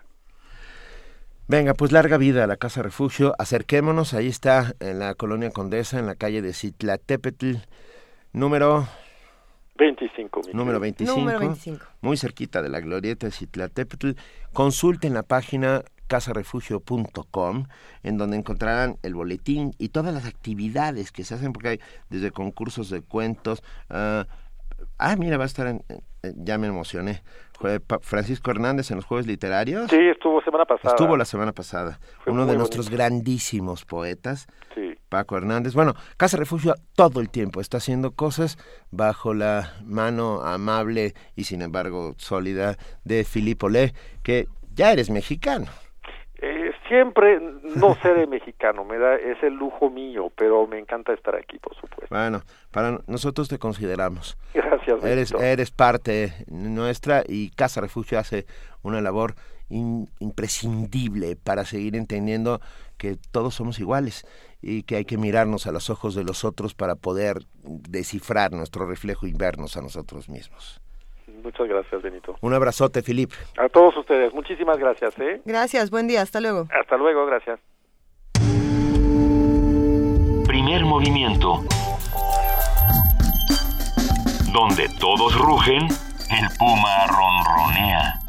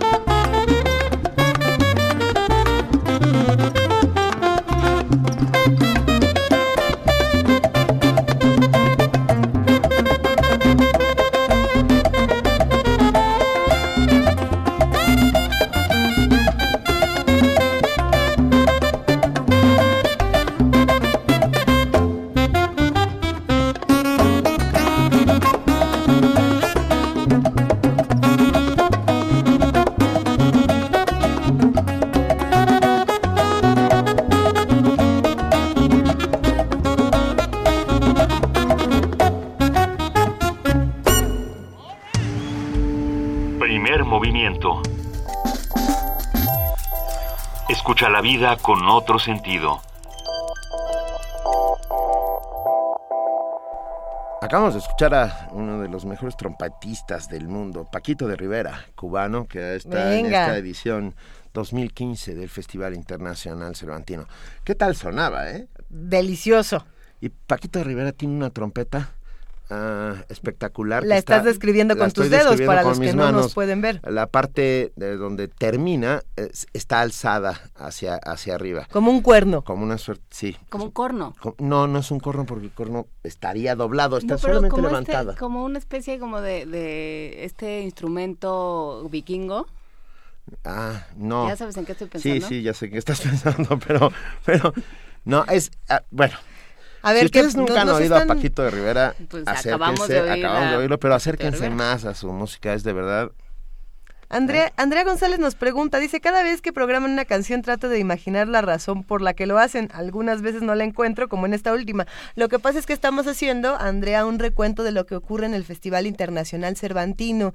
Eh, estuvimos hace unos días por allá en Guanajuato transmitiendo en vivo y de- de- desde, desde ahora vamos a estar transmitiendo cosas que ocurren por allá. Pero mira, para que la busques, Andrea, la canción se llama Priquitim Pim Pom. ¿Cómo, cómo, cómo? Priquiti Pim Pom, con. Paquito de Rivera. A ver si la encuentras por ahí, Priquiti Pim Pom. Lo, ya lo dije de sol de un golpe. Vale la pena. Ah, muchas gracias a todos los que nos escriben, a todos los que están con nosotros haciendo comunidad, a los que le entran a la caja mágica, a los que piden boletos, a los que dan ideas, a los que dan sugerencias, a los que se quejan. Que también eso- los eso leemos, a todos trata. los leemos. Ah, miren, por cierto, ayer se aprobó la, la ley. La ley de, derecho, de derecho a réplica. ¿no? Eh, con el rechazo del PRD y el PT, el Senado de la República aprobó en lo general con 27 a favor y 30 en contra el dictamen, por lo que se expide la, la ley reglamentaria en materia de derecho de réplica, en materia de derecho de réplica, la cual obliga de manera gratuita a medios de comunicación, agencias de noticias, productores independientes y cualquier otro emisor de información proporcionar dicho derecho a los ciudadanos. Iremos hablando sobre esto porque es un tema sin duda importante. Vamos a ver en qué consiste. Vamos a ver en qué consiste y cómo se van implementando eh, las, la- eh, los reglamentos que la van a regir. Pero bueno, ya tenemos en la línea, son las 9 de la mañana con 42 minutos de este 14 de octubre, miércoles. Miércoles, por eso está en la línea Jorge Linares, coordinador del programa universitario de bioética. Buenos días, Jorge, ¿cómo estás? Buenos días, Lisa. Buenos días, Benito. ¿Cómo les va? Hola. Nos da gusto escucharte. Encantados de estar contigo siempre. Gracias, gracias. Pues eh, les iba a comentar, eh, fíjense que la semana pasada, en un coloquio que hizo Fundación UNAM, eh, nos presentaron algunos datos de la encuesta de salud que hace la Dirección de Servicios Médicos a los estudiantes de nuevo ingreso de bachillerato y licenciatura. y la verdad es que eh, los datos que ofrecen eh, pues es una radiografía de la salud de nuestros jóvenes estudiantes. Y en mi opinión pues no es muy buena la salud de los jóvenes estudiantes. Tenemos ya eh, se detectan problemas de hipertensión desde luego de de problemas de nutrición eh, algún incluso decía, eh, se puede detectar algún grado de desnutrición en los estudiantes eh, problemas de obesidad, eh, consumo de alcohol y, y tabaco y quizá también consumo de sustancias psicotrópicas. Que ahí, por ejemplo, se suele decir, se suele hablar de adicciones, cuando en realidad, pues lo que se detecta es el consumo de alguna sustancia ilícita, no necesariamente un problema de adicción. Y bueno, eh, la UNAM tiene una dirección de servicios médicos que no puede atender a todos los estudiantes. El servicio médico que se ofrece es el del IMSS para todos los estudiantes de licenciatura y bachillerato. En el caso de estudiantes de doctorado que tienen beca CONACYT, tienen derecho al ISTE. Entonces la UNAM no podría hacer recargo de atender la salud, lo que hacen es canalizarlos. Pero pues sí son datos interesantes y en parte a mí me preocupan mucho que la salud de nuestros jóvenes estudiantes no es la, la ideal, no es exclusivo esto de la UNAM, desde luego, son los jóvenes de todo el país. Y habría que pensar qué, podemos hacer en términos este, temáticos dentro de la universidad para promover mejor salud, para que los, los chicos eh, mejoren sus condiciones y puedan tener un buen desempeño académico en la universidad. E- Es, es un problema interesante. ¿Qué es lo que refleja este conjunto de padecimientos de los jóvenes, Jorge? Eh, digamos, por ejemplo, el de la desnutrición y el de la obesidad van de la mano Ujú. por, por un problema de desigualdad en nuestro país y también eh, por una urgencia y por una falta de tiempo de consumir sanamente nuestros alimentos. Eso por un lado. Eso sí, eso parece que es un factor que los chicos eh, eh, no se alimentan bien en las mañanas o en las tardes. Eh, en, por ejemplo, en Ciudad Universitaria pues nos faltan comedores que ofrezcan un menú adecuado. Hay muchas tienditas de, de golosinas y comida chatarra que, que a muchos nos encantan, pero pues que sabemos que no son alimentos buenos. Es un problema generalizado. Claro. Eh, entonces los candidatos a la rectoría han planteado sus proyectos ahora que se pueden ver los proyectos en, en la página de la Junta de Gobierno, pues distintos programas, que es una preocupación de todos, eh, para tratar de mejorar la salud de los estudiantes, no solo promover buenas prácticas de higiene y nutrición y evitar el consumo de sustancias que son dañinas, claramente, Claro. el alcohol y tabaco y, y quizá otras drogas, eh, sobre todo las, las más fuertes. Eh, pero yo tenemos que hacer esfuerzos más sistémicos y inculcar, digamos, en los estudiantes pues una cultura de autocuidado, de, de prevención, además de que a lo mejor la universidad puede ofrecer otro tipo de servicios médicos. Eso no lo sé qué tanta capacidad tendremos, pero podría, es un tema que hay que atender sin duda alguna. Eh. Les digo, está en varios de los proyectos de los candidatos, me parece muy bien y ojalá podamos pues este actuar de alguna manera para mejorar la, la salud de los estudiantes que les digo los datos que se arrojan en esta encuesta pues no son de las condiciones ideales que eh, pues desearíamos de estudiantes universitarios Sí, y, y probablemente sea difícil encontrar un, un panorama ideal, por así decirlo. Pero mencionas dos propuestas que resultan interesantes, Jorge. Por un lado, eh, la falta de comedores, es decir, generar más comedores y generar eh, servicios médicos. ¿Qué otra propuesta te pareció interesante o rescatable para, para fomentar la prevención y para mejorar este- estos padecimientos? Pues eh, ha habido en, diversas entidades eh, programas de atención psicológica primaria, digamos, porque los estudiantes también tienen muchos problemas de esta naturaleza, este, ansiedad, e incluso se pueden detectar cuadros depresivos, que no es fácil diagnosticarlos, por cierto, pero pero sí suelen suelen tener este tipo de problemas eh, los estudiantes por la etapa, sobre todo los, los chicos de bachillerato que están en una etapa muy difícil, todos hemos pasado por esas etapas terribles, que han sido tiempo maravillosas, pero que son complicadas para, para muchos de ellos. Entonces, yo creo que la universidad sí tiene que, que hacer más esfuerzos para apoyarlos, para, para tratar de estar junto con los estudiantes, no se sientan solos, que no, Claro. en algunos casos no tienen todo el apoyo de sus familias. No es un problema de recursos económicos, sin duda es un problema de, de culturas y de, y de formas de relación en las familias mexicanas. Eso ha cambiado mucho en los últimos años.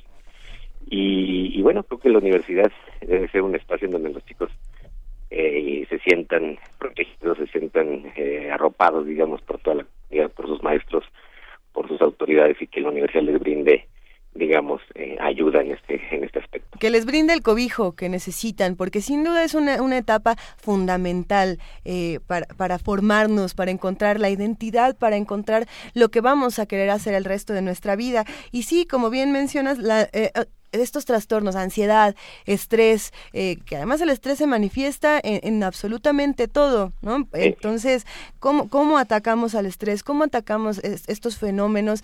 Si no es con atención psicológica y sobre todo desde el punto de vista de la prevención, que me parece fundamental. Así es. Pues es, es, es un tema en que tenemos que trabajar en, en, en conjunto y como ven, pues es un, un tema más de, de bioética para generar buenas condiciones en los estudiantes y, y potenciar, digamos, su capacidad de autodeterminación, su libertad y su capacidad también de autocuidado, ¿no? De auto de autodesarrollo. Pues revisaremos todos los proyectos que se han propuesto, todas estas eh, ideas para mejorar la salud de nuestros estudiantes. Eh, muchísimas gracias, Jorge Linares, por esta participación del día de hoy y a ver si seguimos platicando de esto la próxima semana también. ¿Cómo no? Como no, un abrazo para los dos. Un abrazo, Jorge. Un gran abrazo. Gracias. Hasta luego. Movimiento. Donde la raza habla. Nos llama uno, bueno, nos escribe uno de nuestros asesores musicales preferidos, Gustavo Martín. Ay, un abrazo a Gustavo violonchelista, Martín. y dice, Benito, Paquito toca, Paquito de Rivera toca el clarinete y el saxofón, el de la trompeta con el pabellón, ahora sabemos que se llama pabellón, con el pabellón hacia arriba, era Dizzy Gillespie. Ándele. Gracias, mil gracias, Gustavo Martín. No sé por qué tenía yo la imagen de Paquito Rivera tocando esa trompeta, pero bueno, toca el clarinete y el saxofón. Ya subimos eh, eh, una Un video de YouTube de Paquito de Rivera. Pim Pom con Paquito de Rivera. De verdad, muchas gracias a todos los que han estado esta mañana ahí con nosotros, diciéndonos cosas, hablando. ah, haciendo, haciendo comunidad con primer movimiento. Tenemos muchos mensajes, muchos tweets, nos preguntan por la participación de Jorge Linares, que me pareció bien interesante el rescatar el valor eh, de la juventud y de este momento iniciático tan, tan fundamental en el que todos necesitaríamos una mano, ¿no? Y una buena alimentación. Una buena alimentación. Una buena alimentación, una salsa de tacos de canasta que no tenga microorganismos. no, bueno, que si tiene microorganismos, que sean de, de los buenos microorganismos, ¿no? Sí los hay, sí los hay. En otra charla vamos a hablar de los buenos ya microorganismos. hablamos de la, microbio De la del micro- de la- microbiota del- y la microbioma. Oigan, ¿qué es eso que viene ahí? ¿Qué- ahí qué- a lo lejos, qué ¿no? cosa? Miren, Una nube de polvo. Una- Un caballo de fuego.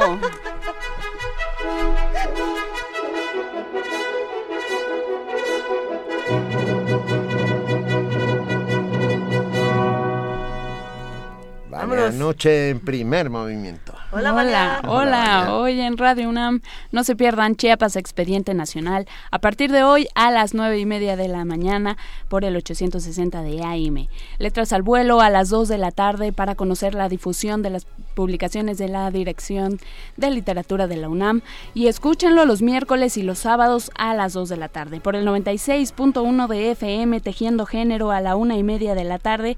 Eh, no se pierdan la charla con Soy la Reyes. Conspiraciones con Otto Cázares a las 2 y cuarto de la tarde. Ambiente Puma a las 3 de la tarde. Eh, todo esto en Buffet Babel. Y recuerden por favor nuestro corte informativo de la tarde a las 3.50. También por el 96.1 de FM. Eso. Resistencia modulada a las nueve y media de la noche con los muerde lenguas. Luis Flores y Mario Conde hoy hablarán sobre literatura religiosa.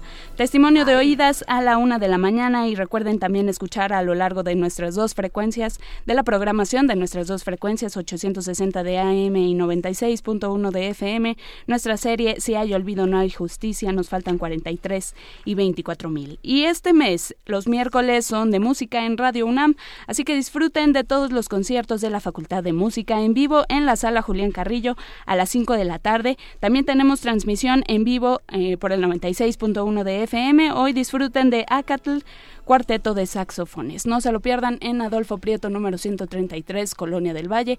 Visítenos en nuestra página de internet www.radiounam.unam.mx y síganos en nuestras redes sociales como arroba Radio UNAM. Los invitamos también a que escuchen nuestro podcast por la tarde a partir de las 3 y eh, vengan por sus regalos también a la caja mágica. Eh, los tres ganadores ya me pondré en contacto con ustedes. Que tengan excelente miércoles todos. Muy buen día. Gracias, Gracias, Vania Vania. Noche. Gracias. Muchísimas gracias. Muy buen día, Vania. Y llegó como centella y se fue como lo mismo. Muchas gracias a Vania Noche. Mañana, ¿qué va a pasar en primer movimiento? Mañana jueves de gastronomía vuelve porque usted lo pidió nuestro jueves de gastronomía o no sé si no sé No. si lo pidió pero a nosotros nos hace muy felices. Jueves de gastronomía acá las tortas. Eso. Alguien nos hizo el favor de escribir un libro sobre una fenomenología de las tortas y nosotros vamos con ese motivo a darle bola a la hilacha como nos gusta todos los jueves de gastronomía. Platíquenos qué, qué constituye para usted una torta buena, la calle no la calle, hablando de microorganismos, la mugre no la mugre. ¿Qué, Ay, qué sí, debe, la mugre. eh, qué debe conformar y qué no una buena torta? Ok. Vamos a hablar de ello, vamos a hablar también de el muy ciudadano derecho a quejarse, el informe de la OCDE y el promocional de Yachole, ¿no? Lo que nosotros opinamos sobre nuestro gobierno, lo que el- nuestro gobierno dice que somos nosotros, ¿no? Que a poco muy preocupados, dice. Básicamente somos unos quejicas y redentos. Y también estará con nosotros, como todos los jueves, el doctor Alberto Betancourt para sus mundos posibles. Venga. Venga. Pues ahí queda para mañana. Esto es lo que va a ocurrir en primer movimiento. No olviden sintonizarnos en el 96.1 de FM Radio UNAM. Gracias, Juana Inés de ESA. Gracias a todos los que hacen posible este, este espacio que es de todos, donde hacemos comunidad, primer movimiento. Gracias enormes, Luisa Iglesias. Un privilegio, querido Benito Taibo. Ah, pero antes de irnos, les vamos a leer un trocito de Voces de Chernobyl, el texto de la ganadora del Nobel. Svetlana Alexievich. Ah, lo aprendimos, Gracias. nos sale muy bonito. Gracias, qué bonito. Unísono. Una solitaria voz humana. No sé de qué hablar, de la muerte o del amor, o es lo mismo de qué. Nos habíamos casado no hacía mucho. Aún íbamos por la calle agarrados de la mano. Hasta cuando íbamos de compras, yo le decía te quiero. pero aún no sabía cómo le quería. No me lo imaginaba. Vivíamos en la residencia de la unidad de bomberos donde él trabajaba, en el piso de arriba, y otras tres familias jóvenes con una sola cocina para todos. Y abajo, en el primero, estaban los coches, unos camiones rojos de bomberos. Ese era su trabajo. Yo siempre estaba al corriente de dónde se encontraba y qué le pasaba. En medio de la noche oí un ruido. Miré por la ventana. Él me vio. Cierra las ventanillas y acuéstate. Hay un incendio en la central. Vendré pronto. No vi la explosión, solo las llamas. Todo parecía iluminado. El cielo entero. Unas llamas altas y hollín, un calor horroroso. Y él seguía sin regresar. El hollín era porque ardía el alquitrán. El techo de la central estaba cubierto de asfalto, sobre el que la gente andaba, como él después recordaba, igual que sobre resina. Sofocaban las llamas, tiraban el grafito ardiendo con los pies. Se fueron sin los trajes de lona. Se fueron ya para allá con la explosión de Chernobyl tal como iban en camisa. Nadie les avisó lo que estaba sucediendo. Lo llamaron un incendio normal. Esto fue primer movimiento. El mundo desde la universidad.